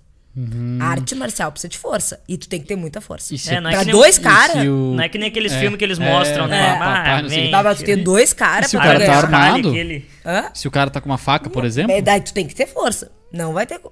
Eu tenho 1,55. Olha, posso ser o melhor que eu devo conseguir no máximo é derrubar um homem. E se ele tiver até 1,60, mais do que isso. Ah, eu é de boa. É, até acho que dá, com uma boa técnica, um bom treinamento. Mas a arma não. A arma é técnica. A arma, nós, tu pode ter 200 quilos, ter 1,90 e vai vencer a melhor técnica. Vai, a gente vai estar com a força equiparada. É isso que vai garantir a vida de uma mulher. É isso que vai fazer com que a gente diminua o estupro, que a gente diminua o feminicídio. É, então, a, a gente tem hoje uma medida protetiva na Lei Maria da Penha que tem uma eficácia importante, tem, mas muito pequena. Por quê? Porque o Estado, quando tu entra com uma medida protetiva, ele não tá 24 horas contigo. Ele diz lá, ah, o, fu- ah, o João não pode chegar a 500 metros da Mariana. Mas quem fiscaliza isso? Sim, sim. Quem pra- fiscaliza que o João não tá? chegar numa noite e matar. Não tem ah, como. tinha medida protetiva. né? N- Nem que a gente queira É. um Estado maravilhoso, ele vai conseguir ter um policial pra fiscalizar cada medida protetiva. Então, essa mulher, se ela tiver uma arma, aí ela vai estar protegida. Então, eu, eu- inclusive, eu, eu sempre falo que eu acho que as mulheres que estão em situação de violência, elas deveriam ter um tratamento psicológico e prioridade para o porte de arma. Uhum, concordo. Porque isso vai mudar a realidade da nossa violência. A forma de tu te defender. Leis são importantes. Não, acho que a Maria da Penha cumpre o seu papel, porque tem uma situação de vulnerabilidade, mas nós não vamos mudar os índices enquanto nós não mudarmos a forma de defesa. Perfeito. Eu acho que o empoderamento feminino começa é, justamente a mulher conseguir se defender. É, Eu sempre falo que mulher segura é mulher com arma na cintura. Uma- Inclusive a Mari tá com uma Eu tô É, com a tá minha, com a dela ali. sempre. G2C Taurus. Uma G2C. O... Desculpa. Não, não, tava falando com o Gafanho. Ah, já teve que, tipo, se defender de uma situação assim, é, usando a arma? Tipo, Já. Daí, essa vez que eu defendi a menina, e eu já fui assaltada, daí também me defendi, reagi e, e baleei o, o bandido, mas ele só descobri depois, né? Porque ele saiu mesmo. Saiu caralho, correndo. excelente. É. Porra. Tu baleou aonde? Na perna. Deixou o cara aleijado de Tu uma queria perna. na perna ou foi. Não, foi ele tava que dentro deu? do carro, né? Então eu nem sei, eu fui atirando, só que eu tava com o meu cachorrinho. Então eu atirei mal pra caramba, né? Porque eu tava com o meu cachorrinho numa mão e atirei com uma mão só. Caralho. Tu não tem que medo? Massa. Isso aí. Ah, eu Essa pergunta ficou meio sugestiva, assim, né? É. Ficou meio vago, assim. É Ai, que tu não vou te tem medo do quê? De bicho papão? Não. Tipo assim, ó. tu não tem medo de além. Tu tá te expondo muito hoje, né? É. Tu tá dando a tua cara ali. Tu vê aqui, por exemplo, tá falando muito da, da tua vida, né? Uhum. Da tua- do teu pro- profissional. Esse tipo de situação te, te traz medo, assim, receio. Porque, querendo ou não, tu tá sendo exposta, né? É, a minha avó reza todos os dias. Ela diz pra mim, minha filha, tu vai, tu me deixa, eu tenho cabelo branco, tu me deixa com ele mais branco ainda. Pelo amor de Deus. Eu falo, vó, calma, eles que têm que ter medo de mim. É isso aí. calma. Aí ela, não, mas não pode ser assim. Eu tenho medo, né? Eu acho que o medo ele nos move. Por quê? Se eu perder o medo, eu vou baixar minha guarda. E assim, o dia que eu fui assaltada, eu baixei minha guarda. Eu tava com minha guarda muito baixa, eu tava distraída, eu tava extremamente cansada. Eu não fiz o que eu sempre faço. É nesse dia que acontece. Tava passando cachorro de boa. Ele, eu foi assim, ó, eu, a- a- um casal de amigos meus tava jantando na minha casa e eles têm uma filha, um filho. E eu deixei eles colocarem o carro deles na minha garagem pra descer com a criança, aquela função que a gente sabe que é extremamente perigoso, porque é a hora de descer a criança de um carro é o horário que tu mais tá vulnerável, porque tu tá com teu olho na criança, tu vira de costas, tu pega cadeirinha, tu pega Sim, Aí eu sim. deixei e a minha, minha casa tem uma vaga só. E tirei meu carro, deixei na rua. Aí eles foram embora, botei eles pra dentro da- do carro, abri o portão pra eles saírem e fui pra rua pegar meu carro. E tava distraída com eles. E com o meu cachorrinho, fazendo xixi e tal. Aí quando eu entrei, assim, ó, eu abri a porta do meu carro. Sabe, quando tu abre a porta, tu, tu sente assim, ó. Eu só olhei e vinha aquele vulto, assim. Aí eu disse, tomei. Vai, vai, não, e aí No é um No espelho. Eu, não, ele veio na minha. Ele veio assim na minha lateral. Ah. Ele saiu de trás de uma árvore.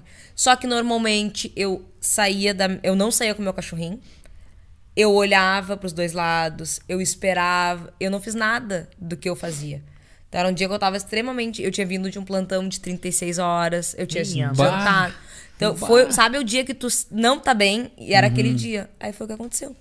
Ainda bem que deu tempo ainda de reagir. A sorte que, quando eu sempre falo, que andar com arma é uma responsabilidade, né? Por isso que eu digo, né? a gente só vai ter a feirinha das armas, assim, ah, armas expostas. Hoje eu vou levar esse fuzil pra casa, amanhã eu vou levar. Não, arma, tu tem um processo pra adquirir, legal, né? O que eu luto é pra que a gente tenha um processo mais ágil, menos custoso, porque é muito caro, e mais objetivo, né? Porque hoje a gente pode passar por todos os processos pra ter uma arma de fogo e o delegado da Polícia Federal olhar pra ti e dizer, não, tu não, tu sim.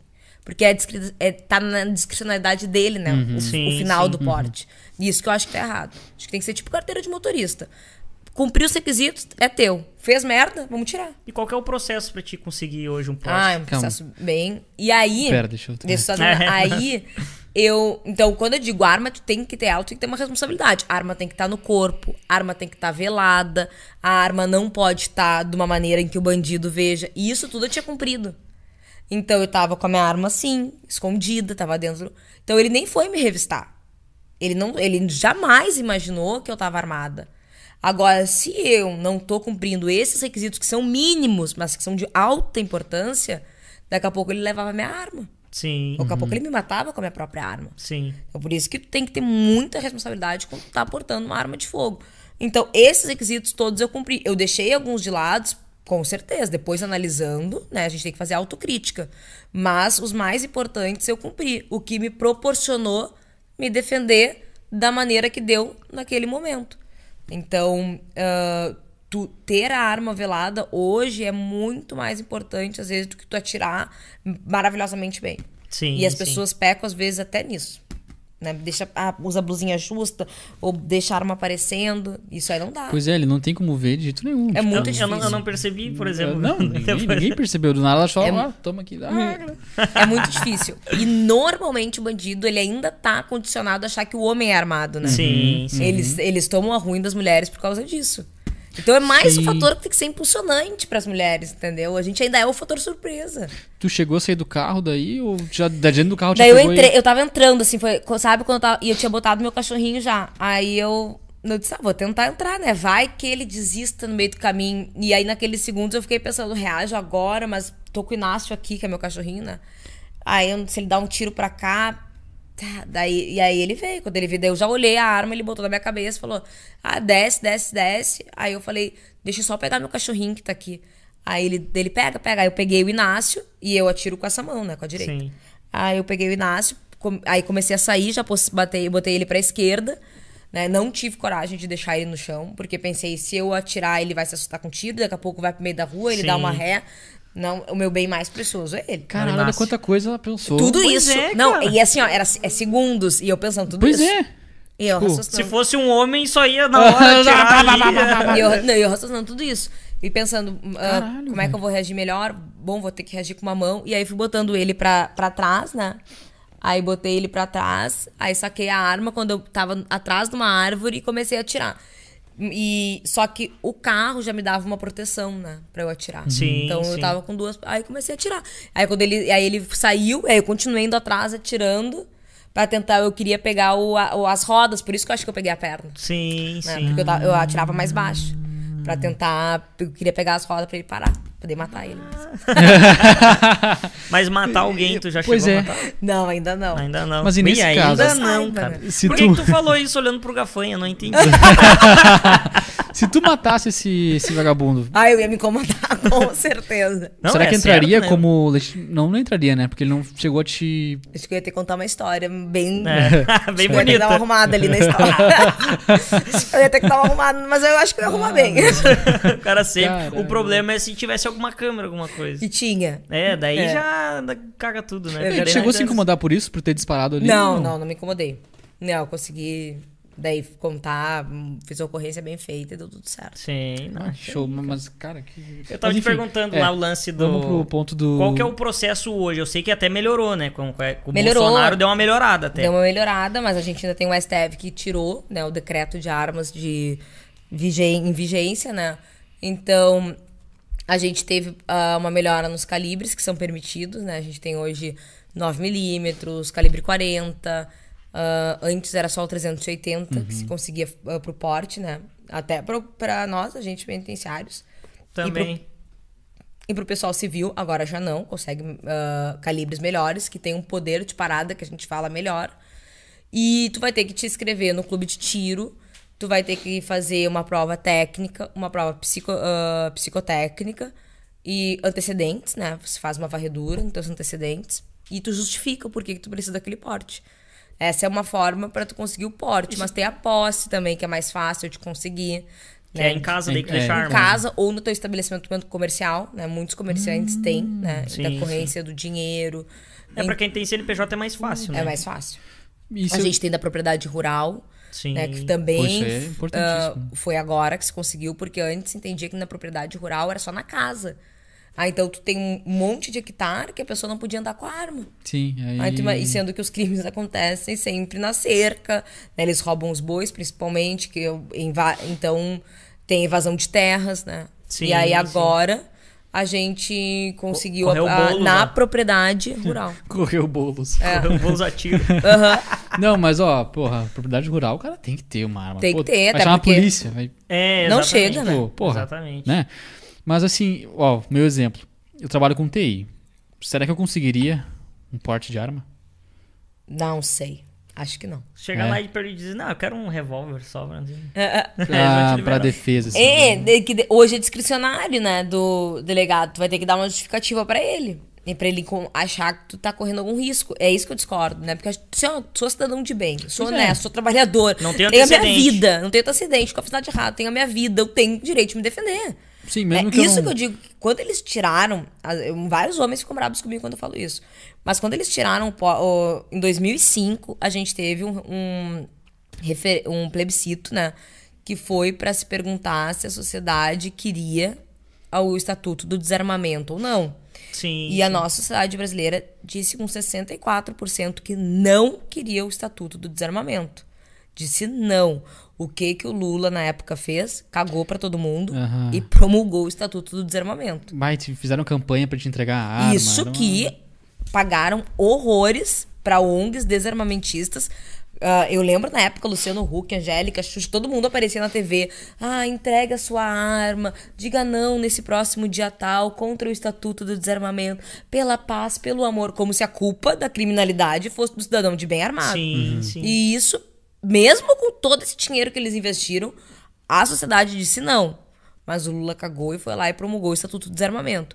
Quando tiraram as armas da sociedade, tiraram muito do homem, daí eu digo sexo masculino, aquele instinto de proteção da família. Sim. Sabe? Aquele homem que, que vai proteger, que não vai deixar que a sua mulher esteja ali sendo assaltada, sendo estuprada. Hoje em dia, a maioria, ah, eu não tinha o que fazer, eu aceitei.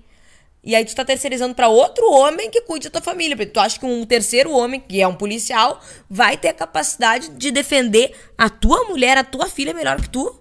Então eles tiraram, e, isso que eu acho que a gente precisa devolver muito pros homens da nossa sociedade, né? Sim. Esse instinto de assim, ó, bom, se não tem arma, se não tem nada, vou me defender com copo. Nós vamos não. se resolver com o berro qualquer, agora. Qualquer coisa eles vão lá e já estão dando tudo. Né? E a mulher, não, ficando muito atrás, também entrou nessa onda, né? E aí, É, se na época também, já de certo, não tinha quase nenhuma mulher, né? Agora que tá começando, de repente, Agora que a gente tá trabalhando, mudando essa perspectiva da mulher. E daí também porque a mulher fica muito mais tempo solteira, né? Acaba se expondo a estar sozinha mais em casa. Ela começou a sentir essa necessidade, né? O também do estupro, que é um crime que mexe muito com a mulher, né? Com- Sim, sim. Que a mulher, desde que tu te torna mulher, teu primeiro medo é de ser estuprada. É, tu, no- tu é criança, alguém já falou pra ti isso, né? Sim, sim. Que- então a gente tem muito esse medo, que é um crime que tu te mantém viva, mas te mata uma parte muito importante de ti. Então acho que daí isso aí da mulher foi trabalhando. E também a ausência desse homem protetor. É, a ausência de alguém que a proteja fez ela querer ela se proteger. Sim, né? sim. E aí até as pessoas falam, ah, mas então tu acha que a mulher tem que se proteger e, e ao mesmo tempo tu é contra a instituição família, ah, contra a família, mas tu quer que a mulher tenha um poder a mais que o homem. Não, eu falei isso. Eu acho que o homem tem que se proteger e a mulher também. Né? Só que a mulher não pode terceirizar para o marido ou para o pai dela isso. Porque mesmo que tu tenha um marido que seja policial, armamentista, ou que tenha porte, uma hora esse marido não vai estar em casa. Sim, uma hora esse sim. marido não vai estar contigo. Não vai acompanhar 100% Estou falando do que é uma família que todo mundo tem que ter essa capacidade, inclusive, né, tem que ensinar as crianças que fazem parte dessa família como é que se procede numa situação de risco, para a criança não ser um problema. Né? É. Tu não vai ensinar a criança a usar uma arma, mas tu vai ensinar que ela tem que ir para trás, que ela tem que se esconder, que ela tem que se abaixar. Isso tudo facilita muito na hora de uma defesa. É verdade. Né? A gente pra discutir. E hoje o tema, e- essa questão da discussão sobre criminalidade, discussão sobre defesa, ela ficou tão difícil que as pessoas, elas. Ai, não, nem vamos falar porque isso é ruim. Não, isso é bom. A gente- uma, das, uma, uma das formas de prevenção e uma das formas que tu trabalha a tua técnica como policial é tu fazer esse estudo mental. Ah, eu cheguei aqui, ó, a, a porta tá para lá, então eu tô sentada de frente pra porta, se entrar alguém aqui, como... tu tem que olhar pro redor da onde tu tá e mentalmente discutindo com as pessoas como é que a gente reagiria numa situação de, né? Eu chego no restaurante, eu vou sentar num lugar em que eu olho quem tá entrando, mas que se eu puder sentar num lugar em que eu também tenho um abrigo pra caso eu precise reagir, eu vou. Então, isso, e as pessoas não querem discutir isso, que elas sentem e parece que tá atraindo e não tá atraindo. Sim, sim. Tu tá prevenindo É muitas só aquele vezes. lance de, de ficar atento, né? Tu tá atento, exatamente. E de- isso ajuda a prevenir muitas vezes. E como é que tu, tu vai in- introduzir isso? Tu tá introduzindo já na política, né? Mas como é que tu enxerga isso no futuro? Ah, por exemplo, a questão ali da, da força feminina. Ah, como é que tu enxerga isso no futuro? Porque agora é muito novo, muito recente, né? Até o pessoal se conscientizar, a mulherada ir atrás disso, porque também é uma parte difícil de tu conseguir, né? Entrar na cabeça das, da- das mulheres para elas entenderem esse lado.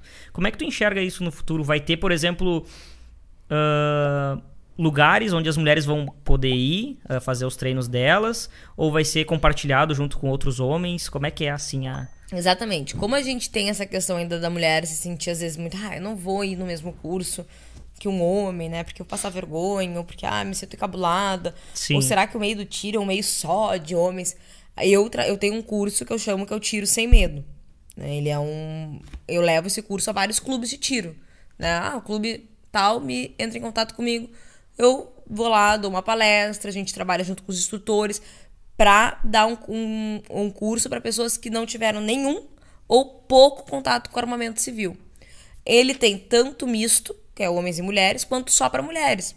Tem um, um clube na, em Gravataí, que é o X-Guns, que eu tô indo fazer a terceira edição, todas as turmas lotadas, só para mulheres. Bah, que Ah, legal. que massa. Ah, Casualmente, quando eu abro turma mista, ah, eu abro porque muitas mulheres querem levar o namorado, querem levar o filho, né?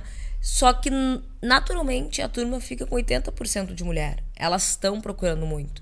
Ah, E eu acho que esse primeiro contato é importante tu ter uma mulher junto contigo. Então, por isso que eu me proponho a fazer esses cursos, né, Pra levar pra elas essa palavra, esse aconchego, esse acolhimento, né, mostrar, ó, eu sou mulher também, tá tudo certo. O primeiro tiro é assim, depois vai melhorar. Então, isso que tu vai construindo esse primeiro contato, tu vai mostrando esse lado de liberdade, de defesa da arma, eu, que ah, move eu fazer o, o tiro sem medo. E hoje em dia as pessoas procuram muito, assim. cada- e as mulheres cada vez mais. A primeira vez que eu fui lá no território das armas, eu fui com a minha namorada, né? Que ela tava trabalhando na Taurus, daí, cara, ela tra tava trabalhando em projetos e tal. Daí ela sentiu a curiosidade e o meu irmão começou a ser sócio lá, daí ele me chamou, daí a gente foi junto lá e tal. Mas foi bem ah, engraçada a reação que ela teve, assim, sabe? Eu não conhecia o lado dela de gostar de arma e tal. Que o cara não leva isso, né? Tu leva ah, uma mulher e tal, tu leva pra um lado assim, ah, eu feminina, assim, toda na dela e tal. E tu não percebe, ela tinha bah, vontade pra caramba de dar tiro. Foi. E foi com ela que eu dei também os primeiros tiros. Mas é uma isso que eu questão de digo, a gente defesa, tem né? que trabalhar na mulher isso, que tu tá com uma arma, não perde a feminilidade, né? tu Não. continua sendo feminino, tu continua querendo que alguém te defenda também, né? tu não é, não Sim, te sim. torna Só que invencível. tu também tem mais autonomia. tu tem mais autonomia, tu tem, tu é uh, pra ti, né, a tua maior proteção, porque É uma tu, hora tu né? vai estar sozinha. É. E tu também quer junto com o teu namorado, com o teu marido, juntos dar mais proteção pra tua própria família. Não, muito Ah, bom. perfeito. Bah, mas Qual eu que- Não, eu fiquei chateado depois que ela quê? falou que provavelmente eu não conseguiria o meu. Não, mas é só uma ideia, eu tentaria. eu, vou tô querer- dizendo só tentar pelo também. contexto social O hoje, problema né? é tu ir lá, tu vai gastar uma grana, né? É. E o problema é se os caras não aceitar, tipo, não tem reembolso. Mas tem um jeito que é mais fácil hoje da gente conseguir, que é sendo CAC, que a gente fala, né? Que é caçador, atirador ou colecionador. Aí é um processo mais tranquilo, tu vai ter um CR, que é um certificado de registro de uma arma. Aí tu vai poder ah, ir até o estande treinar. Então é uma forma de tu começar uma caminhada mais rápida, assim, no mundo do tiro. Aí tu tem um porte de deslocamento, né? Que entre a tua casa e o clube tu pode andar armado. Sim, sim. Então- o meu irmão a- tá a- conseguindo essa daí, eu é, acho. esse é mais tranquilo. É. Mas a arma ah, na caixa, né? Não, Desmuniciada. agora já, já te. Já, É, já já, tá. agora o porte. O meu irmão comprou um berro, cara. Dessa idade, assim, ó. É. Cromadão. Agora, o atirador, antes era na caixa, com desmuniciado. tudo. Isso aí era pra tu entregar pro bandido. É arma, verdade. né? Pois é. Se serve aí da minha arma. Era pra isso, né? Sim. Agora tu acaba, ah, pode já ter o, andar com ela aqui nesse trajeto de deslocamento. Vou até Santa Catarina, que eu tenho um campeonato de tiro lá, tu vai até Santa Catarina com a tua arma contigo. Podendo se Melhorou? defender com ela. Podendo te defender com ela. Deu uma melhorada aí, meu bruxo. Deu uma melhorada. É. Legal, legal. E quais que são as tuas propostas, assim, agora falando do lado político? O que que tu tem de proposta? O que que tu almeja pro teu lado político? A minha principal, principal proposta é que a gente possa viver numa sociedade livre. Né? Que a gente tenha liberdade de ir e vir, liberdade de falar, liberdade de se expressar. Hoje em dia a gente eh, não se sente livre. Né? Tu pensa dez vezes antes de tomar, de falar qualquer coisa, de ir a determinado lugar. Tu pensa, "Hum, hum, será que eu vou.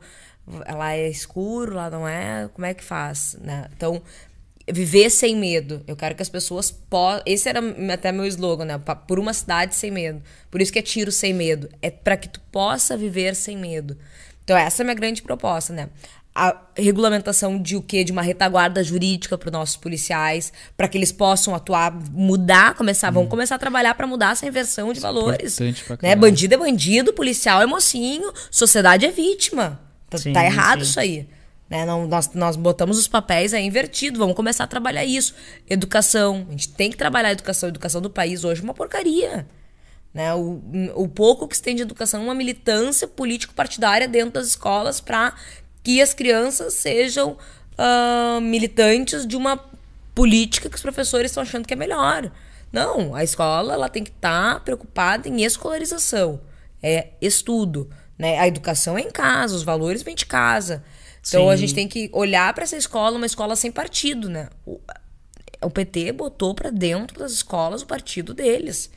Então é muito difícil hoje tu mudar isso. É, a gente ouviu isso de um, de um convidado nosso, que ele foi vereador aqui em São Leopoldo, e ele deu o mesmo relato, assim, né? Que, cara, o partido entra pras escolas, faz aquela lavagem e bota o pessoal pra acreditar que aquilo ali, tu já, né, vai crescendo, desenvolvendo com aquela mentalidade. Exatamente. Na tua escola não era assim? Cara, não me lembro. Eu estudei no colégio só militar, né? a minha não era. Eu só mas... queria a boia. Eu estudei no colégio militar, a minha não era, mas a universidade é. Então, então assim, trabalhar essa, essa educação, né? Porque hoje a gente tem uma solução para nossa sociedade a curto prazo, mas a longo prazo é a educação que vai mudar, né? É como tu tá formando esses novos cidadãos, como é que, ele, o que, que eles vão entregar para a sociedade. Sim. Né? Então a gente tem o projeto que é uma escola cívico-militar, né? que é escola pública com uma mistura da parte civil com a parte mi- das escolas militares, né? Mas Pe- isso não, não envolve partido daí? Não, Não é a mesma coisa. não, não é a mesma coisa. Ah, é um projeto de lei que tem, que se chama Escola Cívico-Militar. Tem a nível federal e a nível estadual. Já temos esse projeto de lei, só que agora a gente tem que colocar nos prática. municípios essas escolas. Já tem vários municípios, Santana do Livramento, Santa Rosa, Bagé. Mas tem que ter, tem que ter mais, né? Eu, eu Sim, acho sim. que esse modelo é muito Na região bom. metropolitana não tem, assim, ideia Porto de quando isso vai tem. acontecer. Alvorada vai ter um. Alvorada. Alvorada, conseguiram uma. Ah, era bom botar um regime naqueles caras lá. É, porque é uma das Um abraço pra vocês. Uma Eu cidade banheiro bem, bem complicada, né? Sim. Então, então e esse é um dos projetos que, que mais assim me, me impulsiona, né? Essa mudança da educação. E a retaguarda jurídica para os nossos policiais. Tem que começar a inverter isso. né? Tem que começar a trabalhar essa mudança de ah, visão da sociedade e do poder judiciário para que a gente possa entregar uma cidade mais segura para o nosso cidadão. Bart, sabe que é, quão difícil será mudar isso? Muito. Tipo, é muito, Muito difícil, né? É um difícil. trabalho de formiguinha. É. Foram 25 anos para nós chegarmos nesse estado de coisas péssimo que nós estamos. Eu, então, assim, para nós mudarmos, vai demorar uns 10. Pra gente ver, palpar a mudança, Uhum. né? Mas ela tem que começar. Tu acha que a polícia hoje é bem treinada? A gente tem um treinamento até bom, né? Ah, o policial militar é melhor. Né? As polícias militares têm um treinamento. tá na rua é, ali, tá na no- rua, tem mais carga horária de, de treinamento. Polícia Civil também. Mas o policial, ele procura muito por ele, né? é, Esses treinamentos também paralelos para poder se especializar e entregar um serviço melhor para a sociedade. Então, além do que ele recebe como formação, ao longo da carreira dele, ele vai fazendo outros cursos. Então, a gente tem policiais muito bem treinados, mas muitas vezes não tem o equipamento, muitas vezes tem a questão da retaguarda jurídica que impede eles de, de agir, muitas vezes tem a falta de ordem, né, de um, de um governo que daí tu tá numa ação e diz pro policial que ele não vai agir. Bah, isso aí deve ser o fim pro policial. É, né? Tipo, porque o chefe pariu. de uma das polícias estaduais é o governador do estado. É, isso não, não sei se. Não acho que faça sentido, mas. Mas ele É é, ele. Então, em último caso, quando tem um grande, uma grande ação, às vezes eles dizem, não queremos tiro. é. Não que... Então isso aí também frustra muitas ações policiais. É. Qual era a pergunta aí, só pra mim me inteirar? Eu perguntei assunto? se ela achava que as polícias eram bem treinadas. E, mas esses Não cursos são. que os policiais fazem. São, assim, ah, poderiam ser melhores, com certeza, né? Quanto mais treinamento, sempre melhor. Mas, assim, o nosso problema não passa pelo treinamento, porque o que o policial não recebe do Estado, 90% ele busca por ele, né? Mas Sim. daí, tirando vida próprio dele, bolso? Hã? Tirando do próprio bolso pra. Tirando do próprio bolso. Caralho. Quanto é que será? Quanto ganha um policial aqui no, no sul? Ah, não me lembro. Quanto é que tá o salário de um PM aqui? Uns 600 pila. 4 Quatro mil inicial. mil inicial. Putz. É. E é Dose, tipo assim, né, é cara? 4 pila. Quer um cafezinho? Ah, Não, não, ah, um gole. ah, não, não, Não, obrigada. Pra arriscar a vida e. É, 4 pila pra te dizer assim, ô meu, agora tu te Deve vira ser lá bruto, no né? do- Então daí tu pensa que Sim, tem os bruto, bruto. E acho que São Paulo é até menor que isso. Sim. O Rio Grande do Sul ainda tava entre os estados que melhor pagava. Cara, como é que. São Paulo. Eu vi que faz pouco uma tempo assim que eles abriram. Eu vi que faz pouco tempo assim que eles abriram mais vagas, né, Pra polícia, é, polícia militar, eu acho que é. A brigada se enquadra na polícia militar? A, a brigada é a é polícia a polícia militar. militar. Por que, que tem um nome diferente? É a brigada militar, mas eles são os policiais militares do estado. Não sei por que, que É, tem né? esse nome. É, porque Mas só a eles gente são. o- A nossa. O nosso policiamento ostensivo é feito pelos policiais militares da Brigada Militar. Pois é. Tu é policial penal também? É, Mas ele foi. PM por oito anos. Ele foi policial militar por oito anos. Não. Mas foi o não teu quis colega mais. que te falou da. É, ele é o como é que colega. era. Sim, como é Ah, que foi ele que te deu a queria. letra. Ele tipo- que me deu. Ah, vaza, vaza. Tu faz algum treinamento de luta? Ah, Eu vi que tu deu um mata-leão no Zuzu ali, eu pensei, ela sabe lutar. eu fiz por um tempo, mas agora eu não meio parada. Mas fiz. Já fiz. Agora tem a Taurus. né? Eu faço aquele Taurus G. G... G2. agora eu treino tiro, que eu achei, que- acho, que eu, acho que eu me encaixo melhor devido à minha estatura. Ah, que massa. Tu acompanha aquele. O delegado da Cunha? Vi algumas coisas dele. O que, tu acha sobre?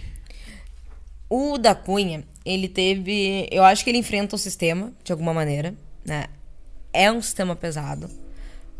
Inf- assim, a, a segurança pública, as polícias em qualquer estado, elas fazem parte da política. Então, elas também sofrem os reflexos da política do Estado, da política do Brasil. Então, infelizmente, a política entrou demais nas instituições do Estado. E isso não é bacana, isso não é bom para a sociedade. E não é bom para os bons servidores. Então, o- eu acho que de alguma maneira ele enfrenta o sistema. De um jeito, às vezes, meio torto, meio errado, mas ele enfrenta.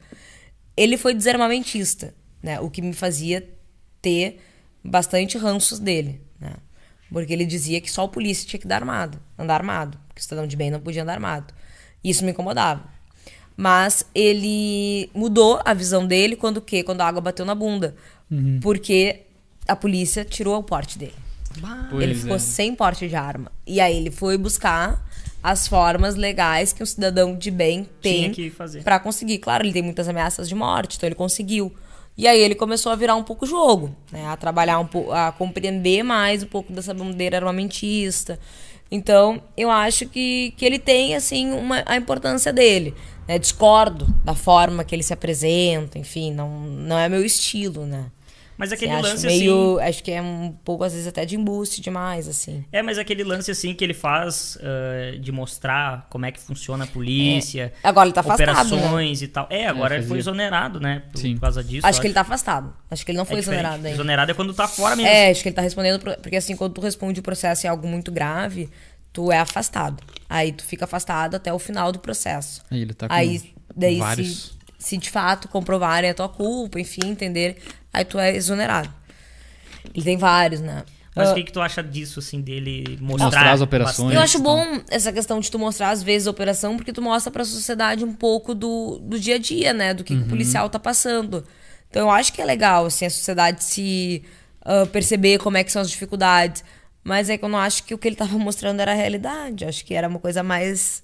mais, mais Sim, combinada, mais forçada. Sério? Eu acho. Acho que de alguma maneira se tinha uma. Não se tinha a realidade mesmo ali. É, mas isso a gente até tava conversando esses dias, né? Pois é, que falou da operação lá do É uma do operação que eles fizeram lá, um tendelzão, e daqui a pouco nem era tudo aquilo e fizeram. Mas pra- eu. sensa- Tipo um sensacionalismo, assim. É, mas eu parti do princípio que, porra, como é que o cara vai. como é que o cara vai é, mobilizar até helicóptero da polícia e não sei o que, quantas viaturas, pra fazer uma coisa que não é real? Daí eu ficava tipo. Não, ah, mas eu acho que essa parte era, mas daí ele pegava alguma parte, assim, tipo, a entrada pra pegar o refém. Acho que ali ele, ali ele não era bem o que tinha acontecido, sabe? Acho que ele se mostrava um pouco. Parecia meio Tipo, real, assim, meio meio- ilusório. Mas, mas acho que a operação em si até Uhum. é o que tava acontecendo. Mas como se tivesse combinado? Tipo é, eu assim? acho uma coisa mais combinada, sabe? Pra não dar errado. Mas é uma, é, é uma ideia que eu tenho, Sim. assim, pelas coisas que eu percebi. Sim. Mas eu acho importante tu mostrar o dia a dia. Hoje a gente é proibido, né, disso, né? No estado do Rio Grande do Sul, tu não pode mostrar muita coisa das instituições de polícia. Eu acho ruim porque tu afasta a sociedade, né? Eu também acho isso. O legal é, é a cidade ver, perceber com erros, com acerto. É um ser humano que tá ali, então não vai ser 100% certo, vai, tá, né, vai ter. Mas eu acho muito bacana se a sociedade consegue se aproximar dessas dificuldades e até vai compreender melhor muitas reivindicações que os policiais têm. E talvez entenda daí que, que aquelas teorias, né, ah, da, do garantismo penal, do, da- do bandido vítima, não são tão verdades. Sim, sim. Pô, me amarrava nas operações. Quebra-pau lá, era tri. Mas tinha também uma época que o Paulo, tinha um que era, acho que era o Paulão, né, que mostrava na, na Band, eu acho, no Record, ele era um repórter policial, ele faleceu já. Mas ele ia atrás, da, na época eu podia mostrar, ele entrava com a brigada, fazia uma É tinha função, até um né? programa, não sei se tu lembra desse programa que tinha, que era o ah, 911, não era? É, Que era um programa que mostrava os caras. Não sei se era esse. Eu sei que eram operações policiais.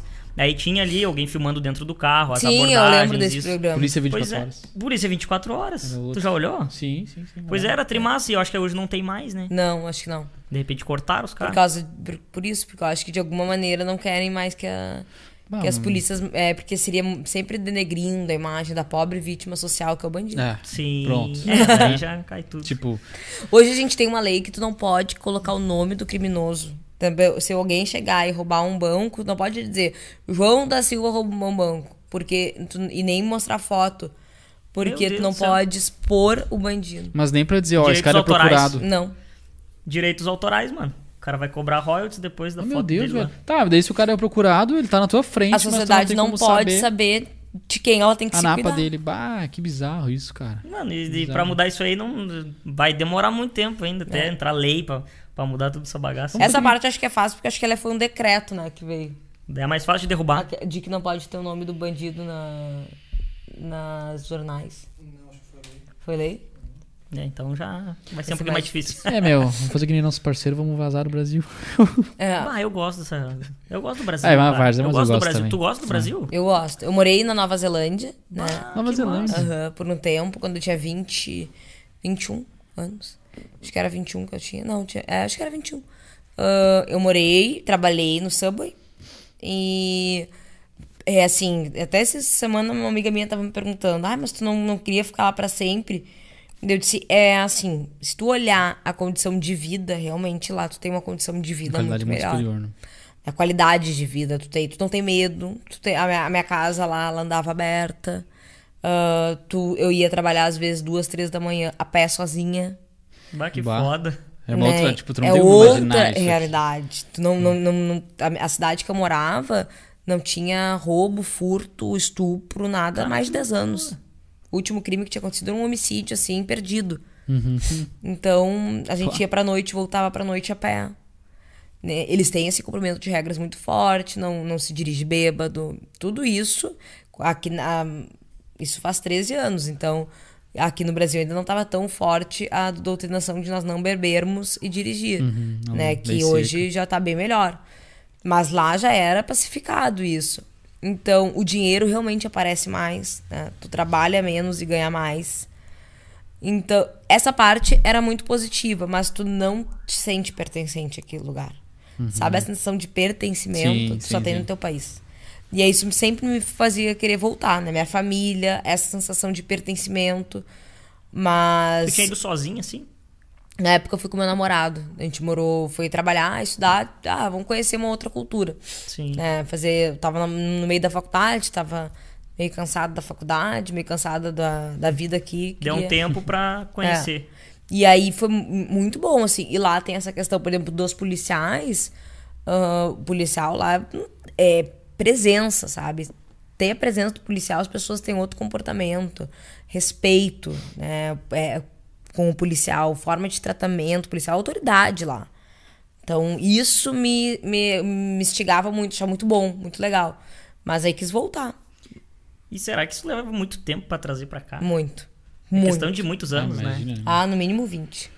Ah, Agora tu Chega aí, citou. Nova Zelândia. Eu não sei, não é lá que tem a- aquela prisão que onde os bandidos eles têm basicamente um apartamento. Não me lembro. Não é Austrália? Não. Ou no Noruega? É Noruega e Nova Zelândia, se eu não me engano. Eu já vi essa parada Porque aí. lá, assim, lá, é um, lá eu acho que é um case que realmente eles conseguem converter quando tem, né? Porque não tem. Quase nunca. As prisão tem vaga lá, né? Pois eles é. conseguem converter, mas eu acho que vem muito da cultura, né? Eu acho que isso até é uma utopia pra nós aqui. É, e assim, ah, o, utópico. porque- o bandido, né, ah, nesses países, ele, ele é preso, ele fica preso, né? Exato. Preso, não tem visita íntima, né? Ele não, não tem contato com o visitante dele, né? O visitante é por uma janela que ele vai ver, vai falar, Ah, verdade. vai trabalhar. Se tu não trabalha no período da tua pena, tu não fica dormindo. Eles te acordam, te colocam lá no meio do pátio pra tu ficar tomando, para tu ficar no sol, nas mesmas condições daquele bandido que tá trabalhando lá.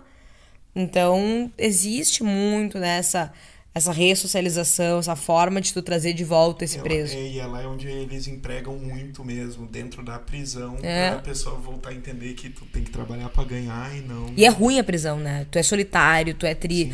Ó, Então não é um. Tu não, não é um lugar onde tu tá cheio de amigos, como aqui, Não é uma né? colônia de férias. Aqui praticamente é colônia de férias. Chega tu, quando eles entram de volta na É. galeria, eles estão voltando pra encontrar os amigos, né? Ó, fulano, cheguei, voltei, ó, que mais. Pá, caí de novo. É assim. É praticamente, então voltei pro condomínio fechado. É, tipo isso. Entendeu? Aí volta, aí é o dia inteiro sem fazer nada, é mandando no tráfico, é, manda, é usando droga.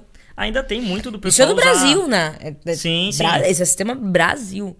Ainda tem muito do pessoal usar celular dentro da cadeia pra. pra comandar. bandido? É. É, claro. E como é, que, como é que entra esse tipo de coisa? De tudo que é forma que tu pode imaginar. Como é que já E- pegaram alguma coisa assim? Ah? Introduzido nas visitas, né? Pela parte genitália delas. Tanto de homem quanto de mulher. Ah, escondido em ah, comidas, né? Eles, ganham, eles têm uma sacola que eles têm direito de vir da rua. Então, se coloca muita coisa ali. E a revista, tu imagina, às vezes tem uma galeria que tem 900, 800 presos, né? 400 vão receber visita. É muito difícil tu fazer uma visita detalhada. Tu faz uma, vi- tu faz um. uma revista. Uma revista, Mas, é, fazendo bem feito, eles, eles são... A inteligência deles só não é bem usada, porque eles têm habilidades sensacionais. Então, eles colocam dentro de um tênis, eles colocam dentro de um, de um pote de café, dentro da comida, dentro das pessoas, dentro das fraldas das crianças Meu Deus do céu. dentro do leite das crianças. Tem os advogados, alguns. Infelizmente, também tem a parte da corrupção, que a gente não pode negar que existe, a corrupção institucional. né, Cada vez menor, mas existe. Sim, sim. Ah, então, tô arremesso horrores eles têm, né? Arremessam Bah. de fora eu vi um drone. dentro. Não sei se tu viu isso. Agora, drone, muito utilizado. E o drone mostra o valor, a- o quanto a organização criminosa tem de poder econômico. Porque às vezes um drone é 45 mil. Uhum. Eles têm um- e eles têm o drone sabendo que eles podem perder, então, colocam pra ir o dronezinho até lá, larga a droga. E teve um que foi apreendido agora em numa, numa das penitenciárias aqui do estado. Tá lotado de droga e celular. Meu Deus do céu, cara. O negócio é descomunal. Eu Então- vi que lá teve uma. Acho que foi lá pra cima, em Caxias, tava tendo uma onda, assim, de. que eles estavam se matando tudo, né? Isso entre os, Foi as facções. Acho que foi em Bento. Eu acho que foi ali na volta, ali, É, na região da lá. Serra.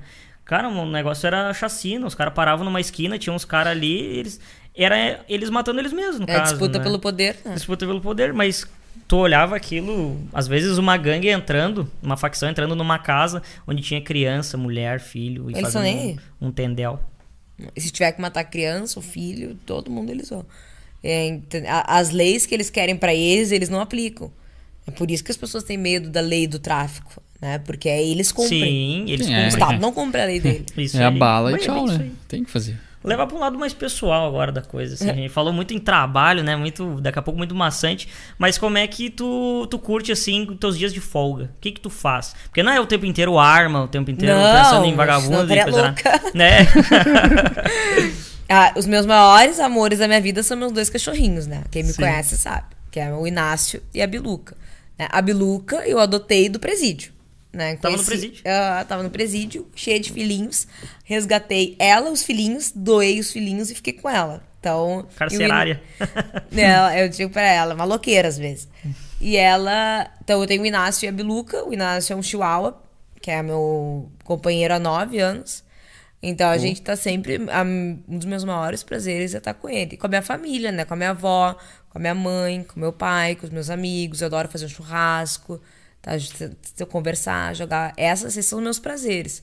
E eventualmente fazer uma atividade física, que agora faz tempo que eu não faço.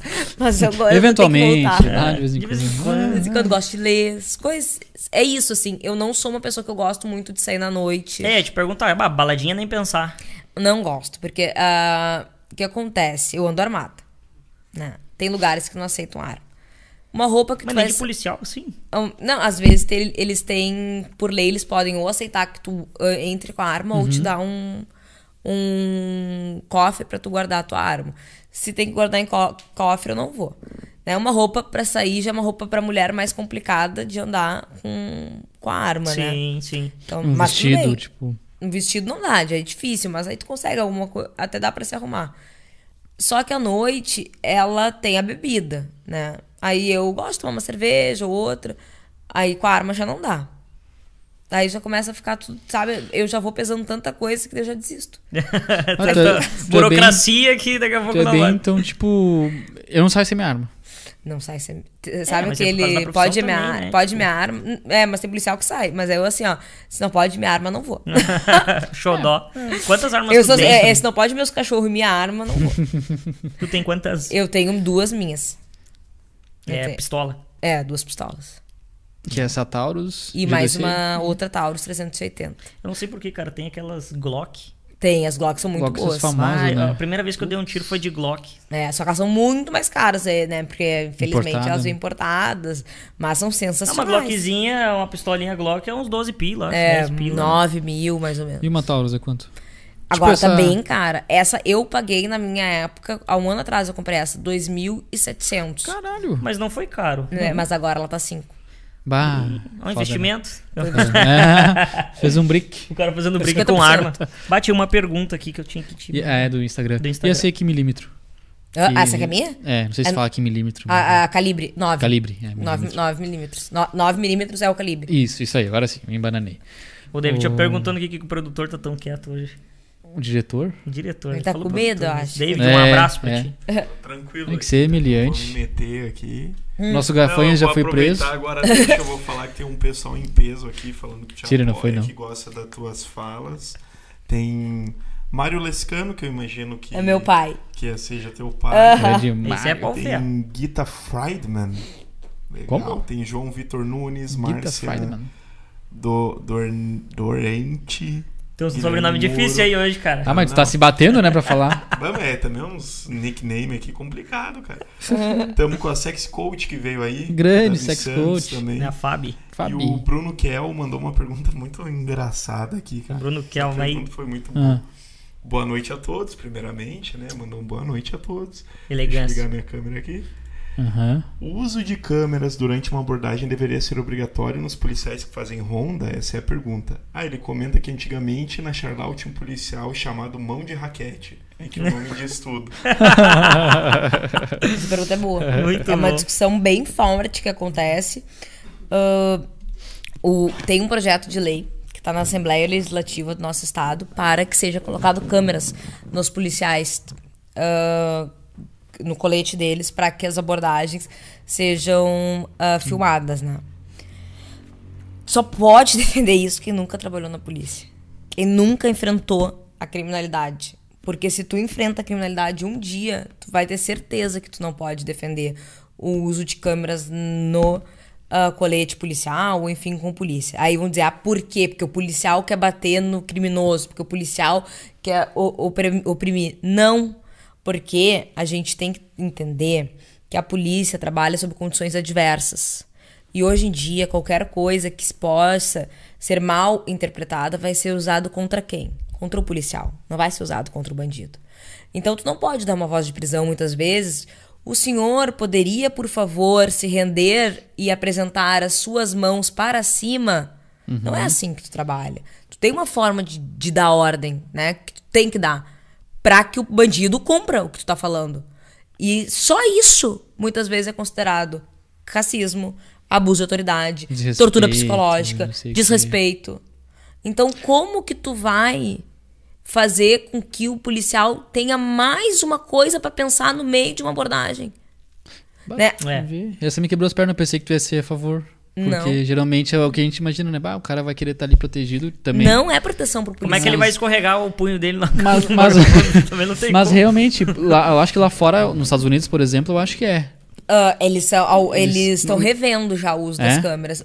No policial. Tem na viatura. Na viatura, É, mas no policial eles já estão revendo. Na viatura tem. por, por causa desse tipo de problema? É, exatamente, por causa desse tipo de problema. Só que lá, qual é o problema? Lá, se isso acontece, não é analisado com, negativamente pro policial.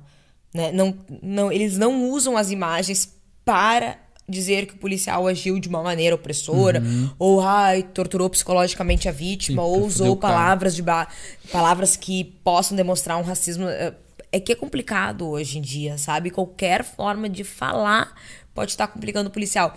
Nos Estados Unidos é uma outra cultura, o policial sai na frente. Sim. Ele tá sim. sempre com. Salvo exceção, ele está com a razão. Aqui no, no Brasil é diferente. É salvo exceção, o policial não tá com a razão. Então, isso que eu, eu, eu sou extremamente contra essas, ah, essas câmeras para o trabalho policial. Daqui a uns anos em que a gente mude uma retaguarda jurídica, em que a gente mude a cultura de como o policial é tratado, talvez a gente possa pensar nisso. Mas antes a gente tem que pensar em como estruturar o trabalho desse policial e não de fiscalizar. Outra coisa, infelizmente, o policial vai estar ali. Fala mal do comando, a gente tem uma polícia militar. Aí tu fala mal do comandante. Comigo que falam, ah, aqueles comandantes, tu viu? Não dá. O comandante ouviu. Bem, já se incomodou. Vai se incomodar. Então tu fragiliza muito uma ação que, não, não, que já tá difícil. Né? Ahn, aí, às vezes, né, o cidadão de bem é pego numa abordagem policial. Né? E aí ele tem alguma, às vezes, irregularidade administrativa com aquela moto que ele usa pra trabalhar, cara super de bem, mas tá com alguma irregularidade, farol estragou, não deu, Sim. tá sem dinheiro pra alugar. PVA tá caro.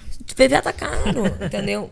Acontece De uma certa moto. maneira, muitas vezes o policial, ele compreende essa situação e diz: "Não, vai vai para casa e amanhã regulariza isso", tá? Uhum, Se tem a câmera, tu não pode fazer isso. É. Tem que, tu tem que deter, tu tem que pegar É, isso é verdade. aquele, e aí aquilo ali às vezes ela ganha pão daquela pessoa. Será que é pra isso que nós queremos uma polícia? O da Cunha batia bastante essa tecla, pelo que eu via. Que às vezes ele, ele queria muito pegar o bandido e não, às vezes, bah, o cara tá com meu lugar, mas beleza, tá trabalhando, tá, tá de Tu boa. entendeu? Tu não quer, às vezes. Vai. Não, não é pra isso que tu tá ali. A polícia tem esse poder. Eu sei que é foda falar disso. Mas eu sei que. Eu acho que sim, mas pelo lado da lei, não. Cara, um cidadão de bem, igual o cara tá trabalhando, tá se fudendo lá, veio de um serviço e o carro do cara deu algum problema, algum BO. Ah, não tem como o policial liberar o cara, né? Por tal, ele tá com alguma dificuldade, ele tá buscando o trabalho dele lá. Tem algum Se problema tá com no seu carro. IPVA, tipo assim. Não, não, tipo, ah, o farol queimado ali. Ele vai levar uma atuação, né? Não tem como o policial, tipo, ah, meu, mas- hoje eu vou te liberar, mas vou te dar só um. Pela lei, Pela não. lei não existe, tipo, tu não, não pode. É um Pela lei tu tá louco. prevaricando, né? Tu não pode, tem que dar, tem que autuar, né? É uma infração de trânsito. ah, tem que, tem, na verdade, tu tem que fazer ele solucionar o problema pra liberar o carro. Então, sei lá, Sim, trazer o. sim. Ou trazer uma lâmpadazinha, trocar ali, fazer funcionar, pode. Né? Só que na prática, a gente tem que lembrar a situação que a gente tá vivendo. Né? Pra que, que serve? A polícia não é fiscalizatória.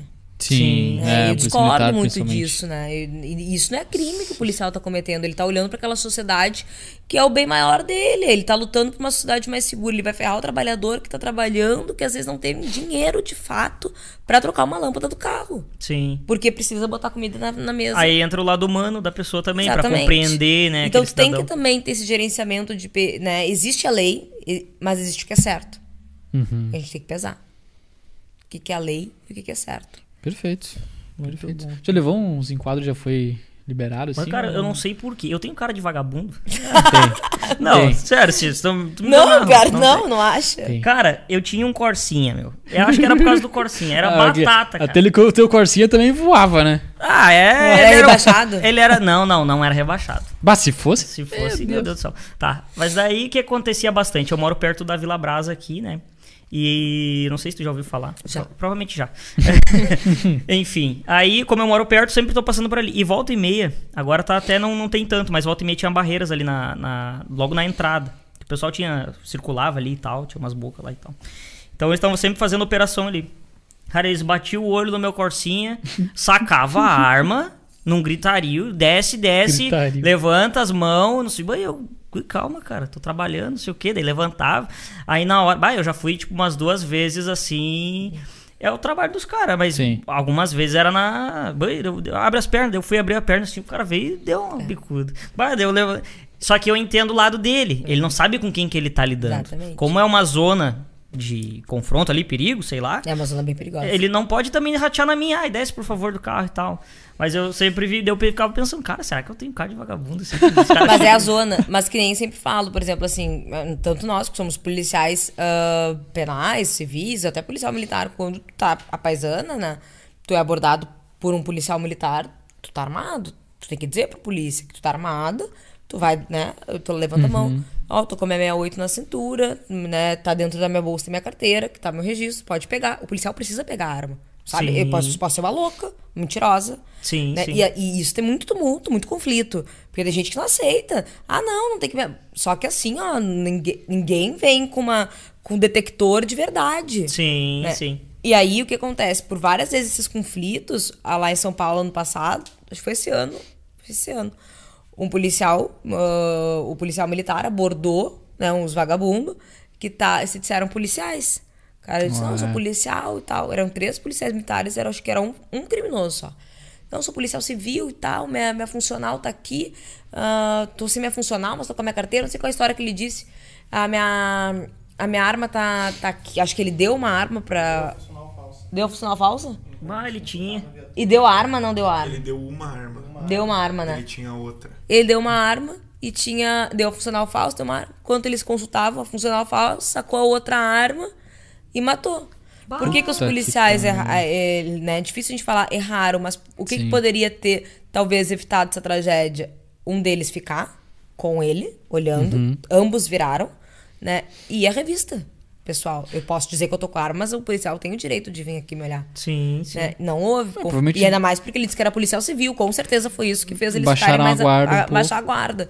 Então, esse caso é emblemático para até nós policiais sabermos que quando a gente sofre alguma abordagem, a gente tem que se comportar de maneira a deixar o nosso colega mais seguro, né? E nós tranquilo. Eu já fui abordado, tava eu e minha cachorrinha. E a minha cachorrinha é terrível. Ela pula nas pessoas, ela é terrível. Ela é não deixa ninguém chegar perto do meu carro. Ah, aí a- a- era uma policial feminina, ela chegou e aí ela já tava ali. Aí eu segurei ela e falei: Olha só, eu preciso pegar ela no, no colo pra sair do carro, mas eu tô com a minha 68 que tá na minha cintura. Então eu posso sair, tu, tu pegar a minha arma, e daí eu pego a minha funcional e a gente faz o procedimento. Aí foi tudo muito tranquilo. Né? Mas tem gente que se ofende com isso. Pois É, é, sim, eu já é, vi sou- vários vídeos do Tem cara bastante che- no Pois é, do cara né? chegar e o cara, ah, eu sou delegado. Daí ele já mete o louco na hora, assim, que É. o policial tá abordando. Ele já, ah, eu sou advogado, não sei o quê. É. Sou delegado, sou agente, não sei do Puta, quê. carteiraço de advogado. Ah, não. Já levou? Ele não tava com a camiseta da- do Barcelona, do Real Madrid, quando foi abordado. Não, não, pior que não. É, pra- é de praxe? É de praxe. Presídio é 90% é Real Madrid, Messi, Ronaldinho É bom saber. e Caralho. Cristiano Ronaldo. Bah, Cristiano. bom saber, nunca vou andar com uma dessas. Porque se já 100 eu já levo a ruim, imagina se eu botar uma dessa se aí. fizer aquele corte na sobrancelha aqui, então, e o cabeado. Briga foi, aí tu já vai cair. Aí os caras olham com outro olho. E aí, Aí é- o mão de raquete já vem na hora, né? E a gente tem que entender que o, o, o policial, né, por mais que às vezes ele possa estar mais truculento, enfim, é o nível de adrenalina que tu tá naquele período, né? É, São às vezes 12 horas direto. Então, muitas coisas, às vezes, a gente pode achar assim que na, tec, na teoria, né? Vai, teoria é legal. o livro cabe tudo. Sim, né? Eu sim. posso dar uma aula aqui sobre abordagem maravilhosa. Aí um dia você me olharam e falou, tá louca? Falou, fiz completamente diferente. Porque a, te- a teoria é muito bonita. A teoria tu tá no ar-condicionado, tu tá sentado, tá pensando. Escrevendo. Agora, pega pra capar é outra situação. É. né? Por isso que até às vezes a gente tem, tem policial ou atirador que tá numa situação e atira muito bem e cola as placas. Porque às vezes o teu sangue não bate com a tua técnica. E aí na hora que tu tá numa situação de risco, cola as placas, não consegue às vezes nem sacar. Sim. e daí sim. tu olhava no stand ou no treinamento, O arrasava. cara mandava muito. E aí, às vezes aquele que tava mais ou menos ali, que sacava e atirava e dava 10 tiros dentro do alvo, 3 fora, se sai super bem, porque tem, a, porque não tem o sangue. Sim, né, que a gente sim. fala, o sangue que tem que correr. Pois é, surpreendeu bastante quando tu falou toda aquela. ah, quando tu foi ser assaltada. Todo o procedimento, a tranquilidade, né? tranquilidade, não sei o que, pensou. Isso é uma coisa que tal, eu fiquei muito, muito uh, satisfeita comigo depois, sabe? Que eu, nenhum momento, a minha placa colou. Né? Eu, depois, analisando melhor, eu acho que eu posso, pra próxima situação, se acontecer, melhorar alguns pontos. Mas em nenhum momento eu paralisei, sabe? Pensei, ai, me assaltou, morri, agora Sim. ferrou. Sabe? Não, eu, eu mantive minha calma o tempo inteiro. Eu sabia onde é que tava, como é que eu tinha que agir, o, o porquê que eu não estava agindo de tal maneira.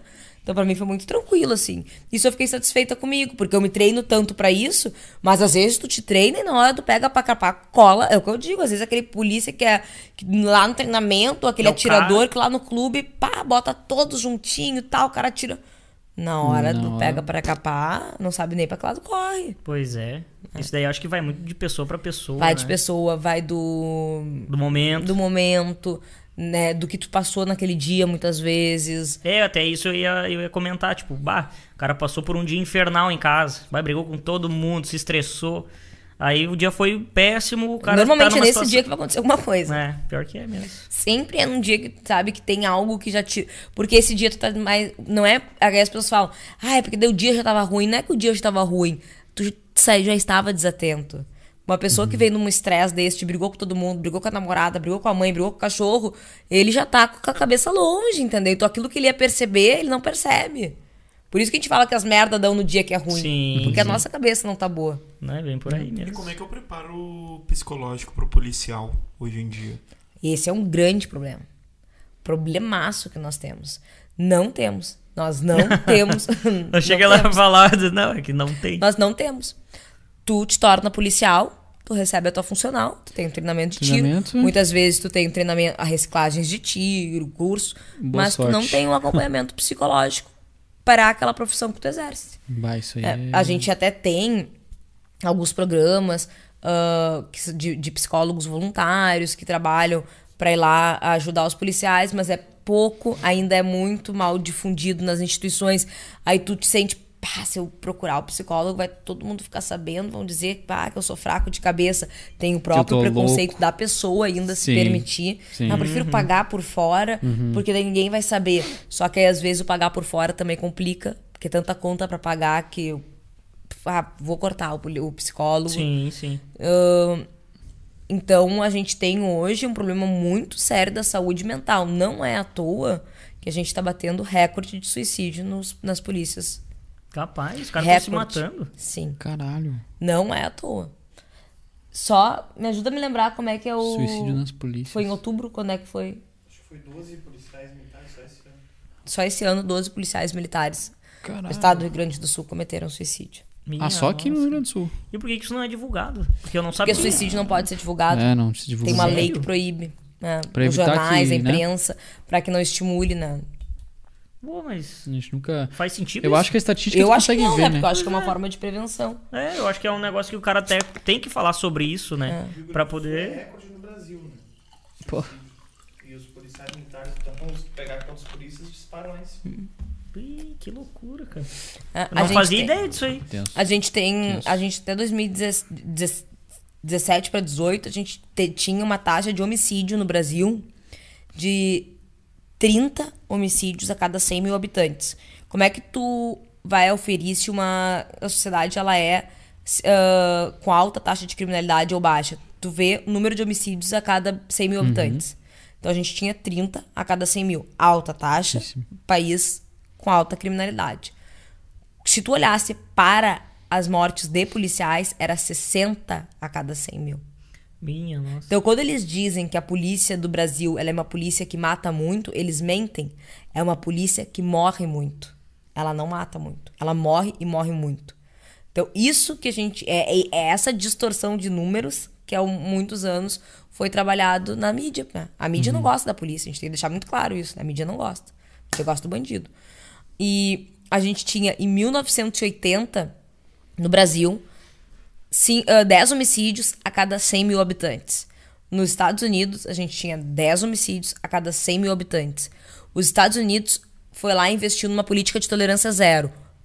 Pequeno crime, grande pena. Armamento civil para a sociedade. Brasil, uma política de ressocialização, de leis brandas. Né? Muitos direitos, pouquíssimos deveres e tira o armamento da sociedade. 2017, Brasil, 30 homicídios a cada 100 mil habitantes. Estados Unidos, 5 homicídios a cada 100 mil habitantes. Qual é a política que deu certo? É só a gente olhar o número. Não precisa ter ideologia por trás. Olha o número, que tu vai ver. Eu acabei Sim. de pesquisar isso há uns minutos atrás, que os países que têm a lei armamento. Não tem a lei. Quer dizer, que liberam o armamento são os que têm o menos índice de. Criminalidade. De criminalidade e homicídio por 100 mil habitantes. Tu é a favor, diretor? Cara, eu não tenho uma opinião formada. Eu Tá tenho, é pensando. tipo assim, ó, Sim. eu tenho uma opinião muito Peidou. de esquerda, uma- mas com armamento e bandido eu tenho. Morto. é, eu tenho aquele meio centrão, assim, sabe?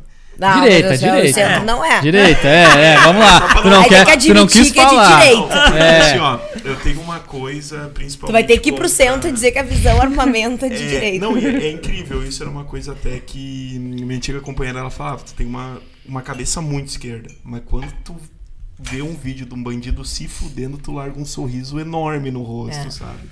Porque eu acho que vai um valor muito acima. Então, se tu te informar que tu não é de esquerda. É. É, é eu, eu tenho muita coisa pra lá, mas caso bandido, assim, é. É, não, o diretor é Mas, não, mas a esquerda adora bandido, então tu, não, tu vai ter que mudar. Não, vai não, não, é mais ou menos. Tipo, assim, Por que, que tu acha que a esquerda gosta de caso. bandido?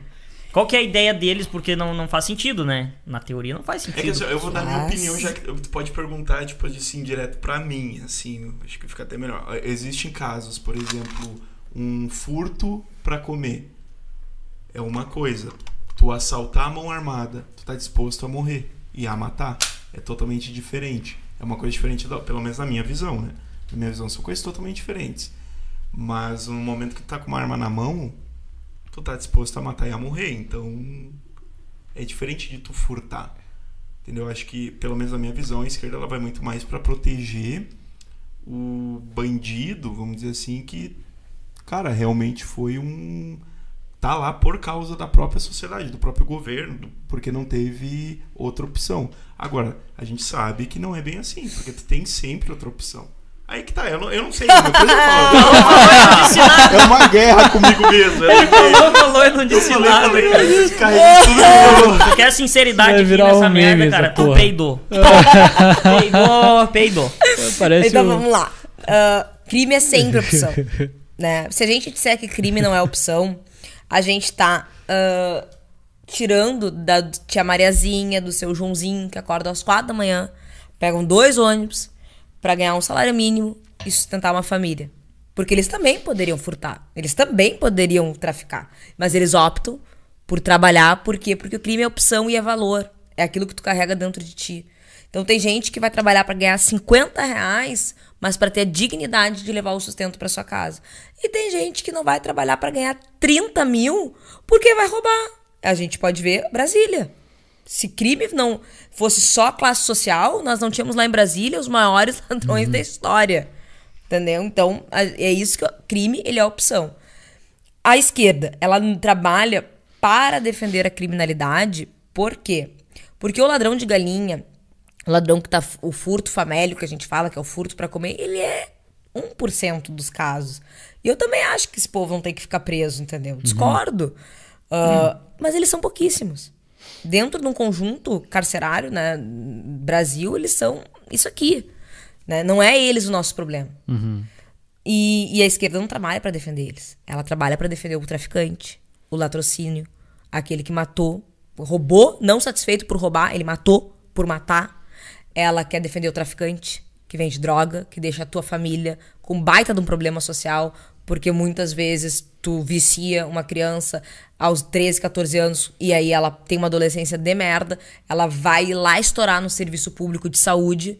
Então, é uma bola de neve que vai se gerando muitas vezes em torno do tráfico, que parece ser um crime que não tem potencial de violência. Em tese, o, o tráfico em si, o crime de traficar, ele não é um crime violento, entendido pelo judiciário. Mas os crimes que circundam ele. E o roubo que tu tem que descer pro asfalto pra pegar mais dinheiro, pra roubar, pra, pro traficante ter mais arma, pra ele comprar mais droga, tu tem que roubar dinheiro do pai de família, tem que tirar o carro pra facção. Todos esses crimes que vão circundando o tráfico é que geram a violência na nossa sociedade. O próprio novo cangaço.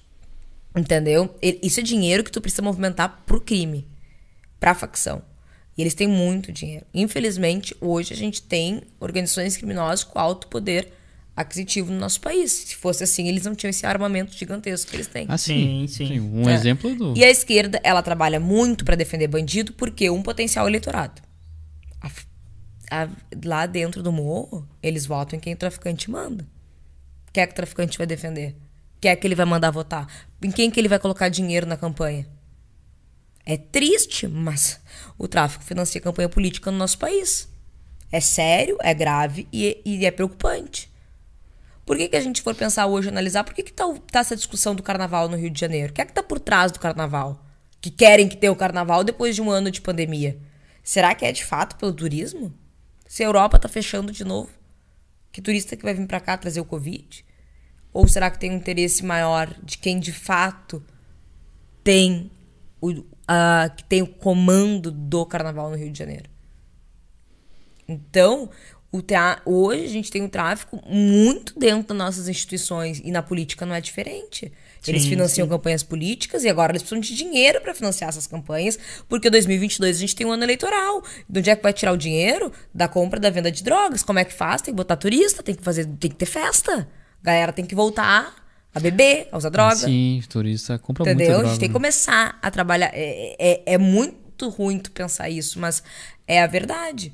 E a esquerda, ela trabalha nessa falta de capacidade que as pessoas ficam de pensar pela droga, porque o drogado, o viciado, ele tá pensando na droga.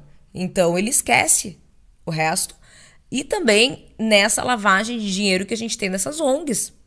ONGs para defender bandido, ONGs para defender isso, ONGs para defender. O Brasil é- é lotado de ONG. E que ONG que defende policial? Que ONG que defende a vítima? Não tem. Isso é verdade. Isso é verdade. Uma Coisa curiosa. Então, por isso que eu digo que eles se prestam a defender bandido. Pô, ONG pra cuidar do, do, de vagabundo é. Puta que pariu. É, E tem, né? E é Como um é- tiro público. Como é que tu acha que poderia se resolver o problema do, do Rio de Janeiro? Que lá a gente sabe que o negócio lá é, É estrutural e é violentíssimo. É outro, é outro jogo, vamos dizer assim. O problema do, do Rio de Janeiro começou quando o Brizola né, disse pra polícia não subir mais os morros. E aí ali se começou a criar as facções criminosas dentro dos morros. E aí a gente tem hoje uma dentro dos morros do Rio de Janeiro um exército pronto pra atacar numa guerra urbana. Então é muito é, é uma bomba, né? E Pois que ela é. uma bomba que tu vai ter que estourar ela. E pra estourar ela vão ter consequências. Infelizmente não vai estourar sem ter consequências. E as consequências vão ser morte. Não tem como numa guerra não morrer inocente. E aí que é que governo que vai pagar essa conta? Quem que vai bot... quem que vai levar essas mortes Que vai dar cara. É e- difícil. É, brabo. No governo do mas- Bolsonaro, tu acha que ele, se ele vir se reeleger, tu acha que ele vai tentar fazer alguma coisa parecida No Rio, no Rio? Não, não tem, não que- tem, ah, não tem ah, jurisdição, né? Acho que é mais o. Porque o governador é que é o chefe das forças policiais estaduais. Então não adianta Bolsonaro falar pra descer o cacete. Ah, ele não pode. vai. Né? Ele tem mecanismos de dar mais retaguarda jurídica para os policiais. E ele tem que fazer isso. Ele precisa fazer isso. Como uma questão legal, de lei, né? Melhorando as condições legislativas através da Câmara de Deputados. Ele pode ajudar nisso. Mas, por exemplo, as polícias militares, as polícias civis, elas são leis estaduais. Então, é, é, é as assembleias que vão ter que trabalhar isso para mudar, são os governadores, mas ele pode, né, começar a, a fazer um movimento nacional que daí vai pegando preço para as polícias estaduais. Muita coisa se copia, né? Sim, sim. Então, acho, que, acho que ele tem ele tem algumas dívidas com a, com a polícia que ele vai ter que, ter que acertar umas contas. Ô, de- ah, quando o Michael Jackson foi gravar lá no, no Rio, teve aquele lance que ele teve que pedir. Mas o pediram tráfego. arrego, né? Mas quando o Papa também, né? Quando o Papa teve também, tiveram que pedir pro, pros que tem até o Tropa de tempo. Elite. Quem É. que fez a, é, quem fez a segurança foi o tráfico. Tipo, pra manter as coisas em ordem. É uma coisa muito fora da nossa, nossa alçada É de que é um estado imaginar, paralelo, tá né? O É, estado meu não Deus. entrou ali E mais. tu lembra Ó. qual que era o clipe do Michael Jackson? Era aquele dos policial bandido, acho, né? Ah, Malvado. eu, Eu só não lembro lembro. daquele que ele gravou no, no- a maior parte lá em Salvador. É o mesmo? They Don't Care About Us. Isso aí. Como é que era no Rio? Eu não lembro a parte do Rio. Bah, ele subindo a favela, curtindo. Ah, Michael Jackson no Michael Jackson. Michael Jackson é Michael Jackson. Mas enfim. Mário tem uma pessoa é, com ideologia de direita. Sim, conservadora. Tá. Ah, tu votou no Bolsonaro? Sim. E o que que tu acha do... O que que tu acha... Como é que tu acha o governo dele? Eu acho assim, ó, o, eh, o governo do, do, do Bolsonaro, ele tá bom, tá? Nós temos que lembrar que ele não roubou. Nós temos há dois anos um presidente que não rouba. E que se tem hoje roubo dentro de algum local, tem sem anuência ou conhecimento dele, né? Ah, então a gente tá combatendo um problema que é estrutural do Brasil, que é a corrupção. A gente hoje está passando por um problema grave, que é a pandemia, e a gente está pagando um auxílio Brasil né, para as pessoas mais vulneráveis. A gente conseguiu vacinação, ah, conseguiu, ah, tentou se combater a pandemia da melhor forma possível. Muitas coisas do governo federal foi tirado da gerência dele pelo STF. Então, a economia tá complicada, tá? Mas tá no mundo todo. A gente teve um, um ano e meio fechados, né, em que a economia não girou, em que as pessoas sobreviveram. Né? Infelizmente, a gente teve muito, ah, muito empresário falindo, né? muita empresa, e é isso que gera emprego. Né? Porque o Estado ele não gera nada. Quem gera é o pagador de imposto. O Estado sozinho ele não vai gerar um pila. Sim, Quem vai gerar imposto é o pagador de, eh, quem vai gerar dinheiro é o pagador de imposto. Com uma crise como foi a nossa, a gente diminuiu a arrecadação, parou de circular tantos produtos. Então, não podemos nos furtar de que ele deu um azar de pegar essa pandemia no meio da, do segundo governo. ano, né? De, de gestão dele. Mas a gente tem mesmo assim um PIB subindo a 5%. né? A a gente tem uma taxa de empregos formais aumentando. Então, eu acho que dentro daquilo que está sendo possível melhorar, a gente está melhorando. Mas tem muita coisa para se fazer ainda, né? O armamento civil, que era uma pauta muito dele, em que se votou muito disso, o STF tirou todos os decretos de vigência, então tá uma briga hoje muito forte, né?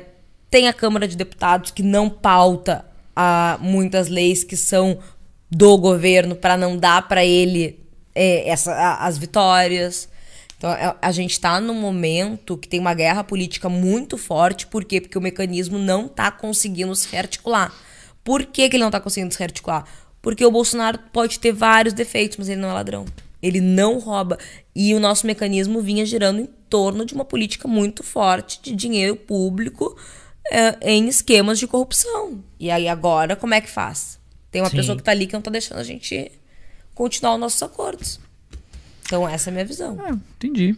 É, eu não gosto, assim, eu votei no Bolsonaro também, mas eu esperava mais, principalmente a questão, a pauta liberal, prometida assim? pelo Paulo Guedes. Ah, privatização da porra toda, é, por exemplo, sei lá, TV Brasil, aquela porra lá, que existe uma empresa estatal que passa as no- notícias do, do Brasil, com uma agenda, obviamente, para o governo, seja lá quem estiver lá, na época do PT era, o- era do Lula, na época da Dilma, enfim, hoje é do Bolsonaro.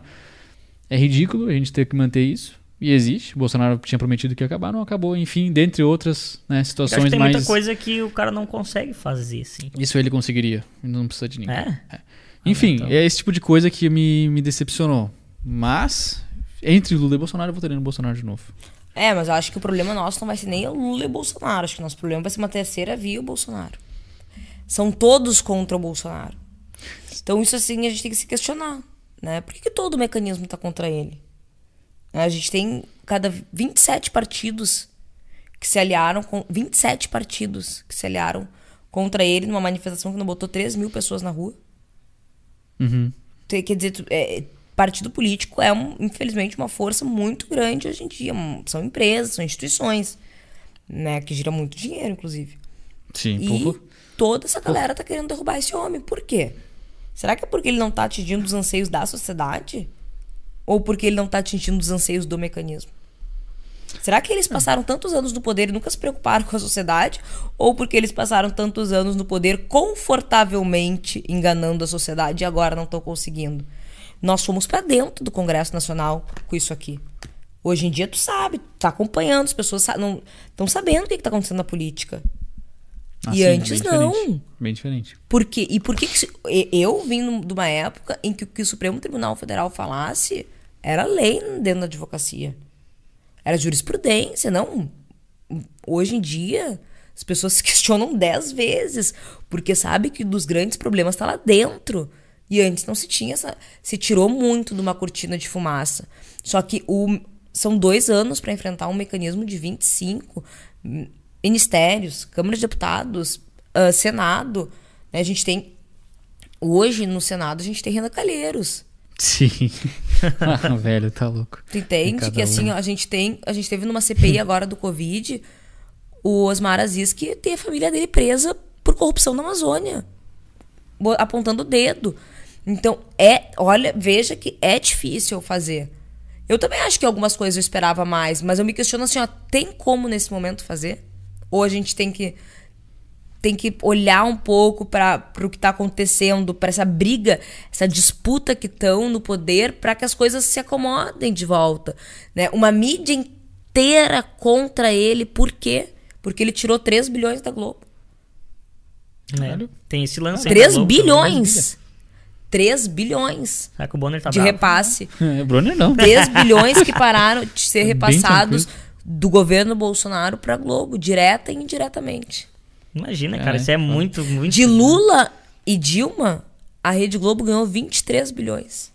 Tá louco. É muito. Então, co- então, tem dinheiro que tava rolando que não tá mais rolando e o pessoal tá indignado. Agora eu consigo entender os caras da Globo, mano. Tu acha que o Leite ele vai concorrer? Acho que vai. Ele tava, se eu não me engano, tinha as prévias. Não sei se Acho já não é passou. agora em dezembro. Ah, vai acontecer ainda, né? É. Mas falta pouco tempo entre ele e o Dória pra ver quem que iria. É ano que vem já. Tá. É, ano que vem as Sim, ano eleições, que vem. 2022. Mas eu não sei se o Leite tem chance, cara. Eleições e Copa. É Copa também. Foda-se a Copa. O cara vai de um assunto pra outro. Ah, Copa também. Quem vai jogar? O Leite Não, tá- é pra ver como vai ser aquele pão Botaria no circo leite? de novo, né? não é muito, muito chegado. Um- é- esse é o assunto que eu realmente não posso falar muito porque ele é meu chefe. Mas, Eu não, Achamos alguma coisa que a gente não no pode do É. A gente, a gente perguntou, o que, que não pode falar? Em- Não, em- em te- embora, né, destaque que todas as minhas opiniões são da Mariana aqui. Sim. Não, exatamente, é. tu não votar nele é Não, uma não questão votaria. que não importa a A nada. Mariana surgiu uma pergunta no Instagram. Deixa eu ir no banheiro lá. Ah, o Sérgio Coelho. Grande Sérgio Coelho, um abraço pra ti, meu querido. Qual é o posicionamento dela em, rel- em relação à política antidrogas? Como militar, acha que funciona? O- com a política. ah, Antidrogas. O que, que será que ele quer dizer com a política? Eu acredito que seja, tipo assim, a não legalização das Da- das drogas. drogas. É. Que eu acho que é o mais conveniente é a maconha, né? É, não, sou completamente contra a legalização das drogas, né? Acho que uma sociedade. Acho, primeiro, se legalizar ah, resolver esse problema, a gente não tinha contrabando de cigarro. né? Começa por aí. Legalizar pra quê? Pra que o Estado coloque um imposto em cima da droga, né? Ou pra que ele, ele diga situações que tu pode usar droga. Todos os países que fizeram isso estão voltando atrás. Né? Holanda, que foi um país pioneiro nisso, está voltando atrás. Nenhum dos países que legalizou a droga teve diminuição de criminalidade. Bem pelo contrário. Né? A gente teve, por exemplo, no Uruguai, aumento da criminalidade. Antes era, sei lá, se era 9 homicídios. Não, não sei se é esse número, mas era 9 homicídios a cada 100 mil habitantes, com a legalização passou para 12, 13. Então, a gente. eh, não, não existe nada que demonstre que a legalização da droga vai diminuir a criminalidade. E a droga, ela deixa um problema sério de saúde pública pro Estado. Né? Porque a, aquele, aquela pessoa que ela se torna viciada, se ela não tiver o controle do vício dela, ela vai ter que procurar ajuda em algum lugar. Sim, sim. E normalmente esse lugar vai ser a saúde pública. E além disso, que, as que é muito mais fácil de tu dominar uma sociedade que tá sob efeitos, né, de uma droga, de, da drogadição, porque comprovadamente tu perde tua capacidade total de raciocínio. Então eu não consigo visualizar um benefício dessa legalização e só vejo que a sociedade perde como capacidade pensante. né? É mais uma, mais uma forma da, de imposto. Quem é que vai. Essa droga vai ser comprada por quem? Sim, sim. Os E- usuários. e o, o usuário é aquele que não quer ir na boca de fumo como pegar droga, né? Sim. É, que tem muita gente que compara, por exemplo, a droga, tipo a maconha, que é o mais normal de todos, a maconha com o álcool. Teve uma época da, da sociedade também que era, era, era ilegal tomar bebida alcoólica. Não sei se tu sabe dessa história. Mas o álcool, ah, o, a- o álcool, ele, quando se torna um problema, que ele tem um alcoólatra, ele se torna um problema de saúde pública Sim, também. sim. Né? Mas a forma que ele é trabalhado no nosso sistema neurológico influencia menos na, ah, na em tu ficares viciado e na alucinação que tu tem. Eu tomo uma garrafa de, de, de álcool, em tese não ficarei louca por aí alucinando. Mas se tu fuma um baseado, eu nunca fumei. Mas diz que tu já está sob o efeito da droga, né? Sim, sim. Então acho que é mais ou menos por aí que eles acabam analisando a questão do álcool. Tem uma outra pergunta aqui da Cris Kelly. Grande Cris Kelly, um abraço. O cara tá mandando abraço pra todo mundo hoje. Ela perguntou se tu era a favor da intervenção militar. Acredito que seja o pessoal aí que fala muito em intervenção militar, né? Hum. Ups. Tivemos, Eu tivemos uma opinião muito forte de uma senhora de 104 anos aqui sobre isso. É? Aham. Uma senhora de 104 anos sentou aqui com a gente e ela viveu, né, isso. E a ideia dela provavelmente vai ser bem parecida com a tua. Não assim, sei. ó. ah, eu acho que a democracia tem vários problemas, mas ela é o melhor dos regimes ainda. Né, Eu acho que a gente tem que viver num- numa sociedade democrática, a gente tem que escolher os nossos representantes, a gente tem que poder votar, a gente tem que poder fazer a política conforme os anseios sociais. Eu acredito nesse movimento. Mas eu acho que a gente está num problema muito sério hoje, institucional. né? A gente não tem mais uma democracia. Aonde está a tripartição de poderes que a gente tem? Legislativo, judiciário e executivo. A gente tem um judiciário que entra no meio de todos esses poderes, comanda, desmanda. né? Então a gente está sem esse equilíbrio na balança. E como é que a gente vai voltar a equilibrar isso? Né? Vai ter que ter uma medida mais séria para tu equilibrar novamente essa democracia e deixar ela voltar a caminhar de novo de uma maneira próspera. Então eu acredito numa intervenção nesse sentido. Vamos intervir num local para devolver aquilo que a nossa Constituição diz. Acho que a gente tem que trabalhar uma nova Constituição. Não tem como mais permanecer com uma Constituição que não diz mais sobre a sociedade que está. 1988, 2021 mudou. É totalmente diferente. Entendeu? Tá não louco, tem mais cara. como a gente querer que aqueles direitos sejam cumpridos e que aqueles deveres sejam feitos pelo cidadão. Sim, sim. Né? Então eu acho que ah, a gente precisa ter uma intervenção temporária, mas não perder a nossa democracia, né? A gente tem que escolher os nossos representantes. Sempre da melhor forma possível. Até acho que pode se repensar que forma vai se escolher, né? No voto mais direto.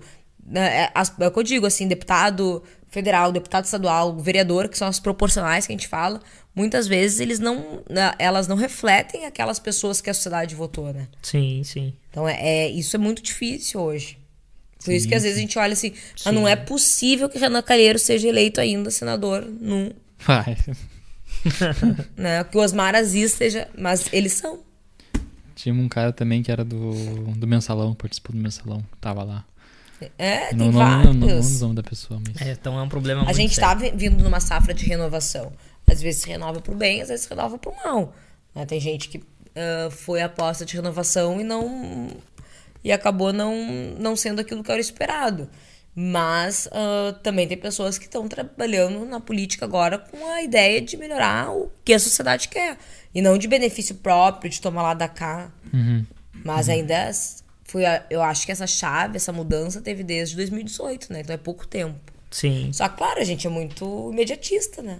A gente É, quer, que é pra As coisas que ontem. é pra ontem, a é. gente quer que É. que agora mude a nossa sociedade. A gente quer pra hoje. E cada vez o ser humano tá mais imediatista, né? Pega o celular, eu quero agora. Então, É um sonho, né? né? Gordo, quer falar É. alguma coisa nas considerações? Dá tua, teu ar da graça aí, diretor. Opa, Poxa, tudo tá bom? Tá Eu queria bem falar que eu quietinho. fiz um- uma votação aqui, eu sempre faço uma votação, perguntei pro pessoal quem é que apoiava o movimento armamentista, deu 83% que sim, 17 ou 17 aí dizendo que não, e teve quase 40 votos. Bah, então Show teve bastante gente peso votando. interagindo aí. Isso aí, porra, a gente tem que estar armado pra se defender. Mas vagabundo aí, cara, chinelão. Eu acho isso A aí. sociedade quer se defender. Uma última Respeito pergunta. quem não pensa assim. Uma última pergunta. Eu vi que tu fez um post bem interessante sobre aquele ator que matou a mulher lá nos Estados Unidos. É é Ah, o, o Baldwin, não sei o quê. O Alec, a- É, Alec Baldwin. o Alec Baldwin. que é Ah, a- e tu a entrou atriz, num- né? e tu Ah, entrou não, num- a diretora dele, né? É Caralho, isso. Tu entrou num ponto bem interessante que até cheguei a comentar o teu texto lá, que eu, que eu não tinha parado pra pensar nisso. Ele é um desarmamentista. Então ele não sabia mexer numa arma. E tu falou, cara, às vezes, tipo. Às vezes não. O pessoal tendo técnica, mesmo não querendo usar, né? Porque é um direito teu não querer usar. Claro. Mas tu ter a. Mas tu saber ter técnica, saber que uma arma tá carregada ou não. Que a primeira tá- coisa que tu vai pegar, quando se eu me te der minha arma agora, eu deveria te dar ela aberta, né? Por técnica. Se eu sou técnica e eu porto uma arma, eu deveria, eu tenho que te dar ela aberta. É assim que se passa uma arma. Mas caso eu erre, tu quando recebe, tu tem que abrir ela. Tu vai, tu vai deixar ela pronta pra. Tu vai fazer a tua inspeção. Não vai confiar no que eu tô te dizendo. Sim, ele não fez sim. isso. isso. Isso é a primeira regra de segurança. Então ele infringiu uma regra básica. E é desarmamentista. E eu gosto que o pessoal desarmamentista quer ganhar dinheiro com arma, né? Porque ele fazendo, tava lá fazendo um filme que ele matava, que ele defendia, que ele fazia tudo com a arma. Mas Pois é, ele- né? A ideologia do cara era totalmente Ah, contrária. foi aquele caso que ele achou que tava. Não sei, era pra ser uma arma de. Cara, mas eu não sei que porra que uma arma de verdade tava fazendo lá. Se Pois era é. pra ser encena, encenar alguma coisa, Pois é. eu não, não É que entendi. tu usa a arma de verdade pra dar tiro de festim, se eu não me engano. Eu não sei como é que eles Ah. trabalham essa questão da técnica, mas eu acho que eles usam a. Pra, né, porque a filmagem hoje é muito realista. Se for uma arma um, que não, não for de verdade, acho que vai dar pra Perceber. pra perceber. Hum. Mas eu até acredito que possa. Não sei se alguém queria o mal dele, armaram, enfim. É uma hipótese, né? É, é algo difícil ali, realmente, sabe? De alguém ter botado uma arma real. Ou se a pessoa que cuidava daquele material errou com, com a munição. Mas, independente de onde veio o erro, existe um erro muito absurdo que é a falta de técnica dele de segurança com o armamento que ele tá usando. Então, assim, ó, tu quer usar uma contrastar com uma arma, tu tem que ter tido uma aula, tu tem que ter tido alguns momentos básicos, né, para aprender sobre aquilo, aquele instrumento de trabalho. Ah, ele não quis porque ele era desarmamentista, porque ele não quer pegar em arma, então ele não deveria tar, estar fazendo aquele trabalho. Perfeito. É, bem- e é, foi, eu achei muito interessante essa visão que eu não tinha também. E, pô, as pessoas, as pessoas têm que ter essa, essa É o mínimo, né? Tu- quando tu vai fazer um. ou usar um carro, né, numa filmagem, tu sabe dirigir. Sim, é. Eu posso querer andar de moto, eu ando só de ônibus, mas naquele momento tu vai ter que ter habilitação pra dirigir aquela, aquele carro que tu vai estar usando na- na- no teu trabalho, que é ser ator. E aí a arma não tem essa necessidade, né? Lá, dar merda. Falando em arma, eu É. tive um. Eu, olhando lá o pessoal dando tiro no, no clube. Cara, como engasga essa Taurus. Na verdade, a Taurus ela tá melhorando, né, a- o, o mecanismo dela, mas a gente quando faz treinamento, a gente faz treinamento com munição recarregável.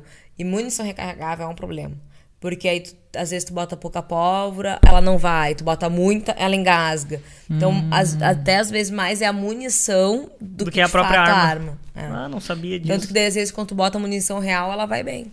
É, e eu vi os caras falando assim que, ah, a diferença de uma, por exemplo, de uma Glock e de uma Taurus, Ah, os caras falando que, "Bah, tu pode enfiar no barro uma Glock e daí sair dando tiro. É. E a Taurus, dependendo se tu fizer assim, dar um tiro assim, ela já. É. não- Não, é, é que realmente é uma Ferrari pro, pro carro. Muito bom. E tinha aquele BO, né? Que elas disparavam meio sozinhas. Ah, teve Isso aí tudo tá sendo quantas. sanado, né? Hoje em Sim. dia, cada vez menos ah, problemas de, de acidentes, assim. Elas estão com o mecanismo delas de proteção bem, bem reforçados. É, eu vi que a Taurus ela tá crescendo a full. Eles estão investindo uma grana violenta aqui. Tem uma fábrica da Taurus aqui em São Leopoldo. Tem. E eles estão expandindo agora. Os e caras cresceram demais. Estão abrindo demais. fábrica lá fora também. É. E fico feliz que é uma empresa brasileira, né? Sim, Claro. sim. Sim, sim. Tem que ter, né? Vem quebrar o monopólio só às vezes. É, é isso, isso não deveria ser, né? É. Mas. Assim, mas mas, é- é... mas é uma empresa brasileira que tá fazendo um serviço bom, né? E é só a Taurus aqui no Brasil que faz isso. Aí que tá. Vamos montar uma, mano. Tem Bel? Imbel. já- Ah, a arma do meu irmão é da Imbel. Não. Uma pistola. Imbel. Imbel. Mas. Ah, então já tem. Mas é do exército. É, não É, é só uma... pro exército que elas trabalham. Não, não, mas é fábrica. Não é uma empresa particular. Ah, uma estatal, vamos dizer? Hã? É uma estatal. ah então. Legal. Sabia também. Muito bom, Buenas, pessoal. Adorei. senhores, senhoras e todos que nos assistem. Manda aí, Estamos partindo. Vou, vou minha vez agora. É, como é que é que tu diz? Depende. Nas tuas. Como é que tu fala mesmo? A saideira contigo. Enfim. Não sei, só sai. Cara, adorei demais, né? Pra variar, eu sempre gosto muito de, de novidade. Os papos que a gente traz aqui são muito diferentes. Até a gente queria trazer, além de ser uma policial mulher, pra mostrar todo lado da história. Uhum. Que, cara, é, é demais, demais mesmo. Eu adoro conhecer tudo. E esse universo aí, pra mim, então, era, sei lá, tinha uma vontade muito grande de conhecer. Então, agradeço muito ter aceitado o nosso convite, estar aqui. Ah, acho que o pessoal também gostou aí, né? Pelo jeito. Estavam na live ali, começaram a, a interação. Teve perguntas, estava bem bacana mesmo. Gostei demais da conversa, cara. Quero mandar um abraço também pro pessoal que estava assistindo. Se inscrevam no canal. A gente sempre esquece de pedir a inscrição, mas se inscrevam no canal. Dá o like. Dá o likezinho, assine o, assine o sininho. Assi- Ai, Clique no ai, sininho. Ai, é isso aí. É isso aí. Maravilha. Quer dizer, uma coisinha. Quero agradecer né, ao convite, né? Adorei participar ah, do podcast, adorei participar né, do programa da Alcateia. Achei vocês sensacionais. Parabéns pelo trabalho que vocês estão desenvolvendo. Tenho certeza absoluta que vai ser muito sucesso, porque tudo que a gente faz bem feito, né? A gente tem sucesso na vida e é uma caminhada. E vocês estão no caminho certo. Eu espero poder voltar mais vezes, quando quiserem saber mais sobre a minha história, armamento, enfim. Com Estou à disposição, porque eu também gosto de falar e acho importante a gente multiplicar informações boas, né? Dar novos olhares, fazer as pessoas refletir. A gente não tem que concordar em tudo, mas a gente tem que estar aberto ao diálogo, aberto à reflexão. né? Ninguém é dono da verdade, mas se a gente não conversar sobre ah, assuntos que é importantes para nossa sociedade, a gente não vai mudar. Então eu acho que isso, esse é o trabalho que eu mais me disponho a fazer, né? Abrir a, tanto a minha cabeça quanto a cabeça de quem eu tô conversando e, e de quem tá nos ouvindo a refletir. Quem puder me siga nas redes sociais, arroba policial Mariana Lescano, me mande direct que eu sempre respondo. Tô à disposição para tirar dúvidas, conversar. Qualquer coisa que precisarem de mim, tô por aí. E quando quiserem, eu posso voltar também. Muito obrigada, adorei. Espero que não tenha falado nada que comprometa vocês. Capaz. maravilha, a não, gente bem não, a gente, a gente não é comprometido com nada. e até também, né, te, eh, te, te dese- desejar sucesso na tua carreira, na tua profissão política. Espero que tu consiga crescer mais e mais. Já tem os apoiadores que somos nós, com certeza. Adorei toda a conversa ali. Tu é muito comunicativa, consegue abrir, né, um papo muito bacana, muito legal. E sucesso na tua caminhada também. Muito Assim, obrigada. É isso aí, Mari. Muito obrigado por ter aceitado nos convite. Foi uma honra te receber. E que nem tu disse, é muito bom sempre a gente expandir a cabeça, trocar umas ideias. É, Esse é o nosso papel aqui. E muito obrigado a todo mundo que acompanhou. Senhoras e senhores, esse foi mais um KPDC. Um abraço, beijo no coração, sobe, diretor. Feitoria.